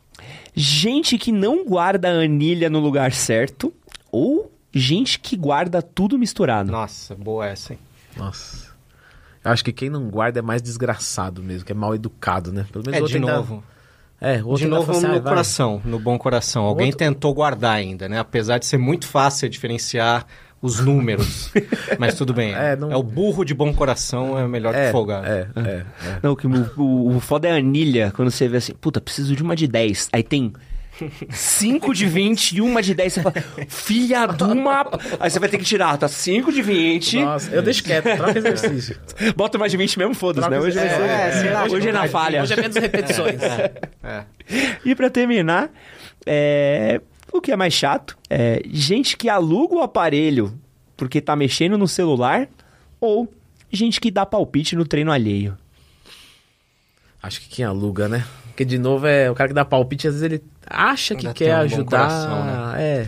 É, eu só queria da- dar um asterisco apenas, porque esse negócio do, do cara com aparelho no celular também é uma coisa que virou, assim, é, meme. Só que a gente sabe que às vezes um intervalo de descanso maior ajuda o treino a ser um melhor treino, né? Então, às vezes você tira uma foto de um cara, o cara tá lá naquela foto, parado, mexendo no celular, no aparelho, e ele tá certo, porque ele tá dando um intervalo de descanso. Se esse cara não for o mesmo cara que fica lá sentado sem olhar pra ninguém, quietinho assim, você, ô, posso... Não, tô aqui. É, e, e aí tem depois. aquela, tem aquela coisa assim de. Aquele marombeiro casca grossa, né? Do tipo, ah, mas aí você tá perdendo o foco por completo, mexendo no celular no descanso entre a série. Sabe, meu, eu tô descansando entre a série, não tô dando um, um olho num skate. não, não tá tirando foco nenhum, gente. Pelo amor de Deus. cara Ah, sou- eu- Só foi quando tinha uma, bunda de, uma foto de bunda no Insta, né? Só foi. Tá trocando a música do, do- do celular, cara. O cara Pô, foi trocar o carro no que coisa. estacionamento. Não, assim, é, depois, isso tá caindo, né, em desuso. Mas depois fala assim: ah, mas a gente é marombeiro, é excluído. Pô, você que tá excluindo as pessoas. O cara quer mexer no celular entre a série, ele não quer. Ele só quer fazer. Ele quer fazer força, mexer no celular, fazer força. Não tem problema nenhum. Ele não quer ser fisiculturista, ele não quer levantar um monte de peso, sabe? Ele tá fazendo uma máquina. Não precisa nem de técnica. A máquina empurra pra cima e pra baixo.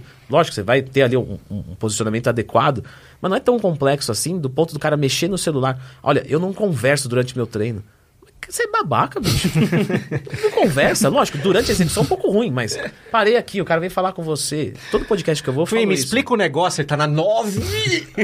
Ok, respeito. Agora, tô aqui sentado esperando meu, um minutinho pra próxima série. O cara vem falar comigo. Desculpa, eu sou marombeiro, eu não falo com ninguém. É um babaca, velho. É um babaca. Desculpa. Eu falo em todo podcast que eu vou, quase esqueci. Sempre que me verem em qualquer lugar, inclusive na academia, pode vir falar comigo. Ah, mas eu não quero atrapalhar seu treino. Você não vai atrapalhar. Até porque eu não vou deixar. Né? A gente vai conversar e eu vou falar assim: olha, eu preciso fazer uma série e tudo. Isso. Então, assim, Isso. caso você perca, às vezes por emoção, eu vou te trazer de novo, olha, né? Vou fazer uma série e tal, beleza. Mas pode vir falar comigo em qualquer lugar que eu tiver, inclusive em rolês ultra aleatórios. Com o Madame Satã. Madame Satã, que eu amo Madame Satã. Se você me vê no Madame Satã, é o lugar de você vir. Principalmente se você tiver alguma coisa da cultura punk pra me agregar, que eu acho legal. E se você me ver na academia e quiser vir falar comigo sobre o Cariani, por favor, não venha. o pior lugar pra vir falar comigo sobre isso. Leandro, pra quem quiser conhecer mais seu trabalho, onde é que eles te encontram? E o que que busca no YouTube? Leandro Twin mais tema. Qualquer dúvida que vocês tiverem. Eu coloquei esse bordão porque eu tenho. Eu acho que eu tenho mais de uns 3 mil vídeos hoje. Acho que passou. Mais de dois, com certeza. E às vezes, quando eu lançava um vídeo, o pessoal vinha e falava: faz vídeo disso. Aí eu já fiz. Faz vídeo daquilo, já fiz. Então eu comecei a falar nos vídeos: ó, se tiver qualquer dúvida, antes de você me pedir um vídeo, você vai lá e procura Leandro Twin mais essa dúvida. Se você não encontrar o vídeo, me passa, que inclusive preciso agora. Hoje eu sou o contrário, preciso de sugestões, né? Cuspir na cara da galera, agora preciso. É, mas é sério, pessoal. É, Leandro Twin mais tema no YouTube. Tem Leandro Twin. ho- Hoje eu tenho bastante mídia, assim, ó. Eu tenho o Twitter, que não é, não é Twitter, né? É X. Aí eu tenho, eu tenho o, o Instagram, eu tenho o TikTok, eu tenho. Eu tenho o Kawaii. Ninguém tem Kawaii. Só eu, acho a que gente só... tem Kawaii, vai todo mundo Eu Kawaii. fui entrar no Kawaii, eu já Então, tava tem- lá. É a terceira pessoa do Kawaii. Eu, É. você e o dono. Só tem nós E o. Diego agora, tem E quatro. o Diego, quatro pessoas. Não, e tem um fake. Ele chegou antes de mim. Tá. Leandro Twin, T-W-I-N. É isso. Boa. Diego, pra quem quiser conhecer mais o seu trabalho. Saúde na rotina. Procura no YouTube, no Instagram, são os lugares que eu tô mais ativo. Tem coisa também no TikTok, no Twitter. O Twitter deu uma boa desanimada. Mas, enfim, às vezes tô lá porque não tem outro lugar igual o Twitter, né? Pra você reclamar pra- de futebol, falar de São Paulo. Falar mal de futebol, reclamar de política. Exato. Ficar ofendido com e uma você pessoa. já tem o seu canal há muito tempo também, né? Tem há 10 anos só de noite, né? É Isso que eu ia 2013. falar. É. Porque o meu também é um pouquinho mais de 10 anos e eu lembro, assim, de você bem, nossa, de muito tempo atrás. Quando tinha cabelo? Ih, rapaz. É, o cabelo é a Bárbara em cima, né? A Bárbara em cima. O Manual começou que ano? 2012 no blog. Você também? 12? Eu 11. comecei em 2000 e... é, na verdade, Leandro Twin surge em 2009, nos fóruns. O YouTube acho que foi 2011 também. É, no YouTube a gente vai um pouquinho mais tarde que você, né? Só de noite não foi 13. É, a gente foi em 2015. Só os velhos. É, são os velhos online. Só- é, é. Muito obrigado você que ficou até aqui. Um grande beijo, bom treino e é nóis. Valeu. Valeu.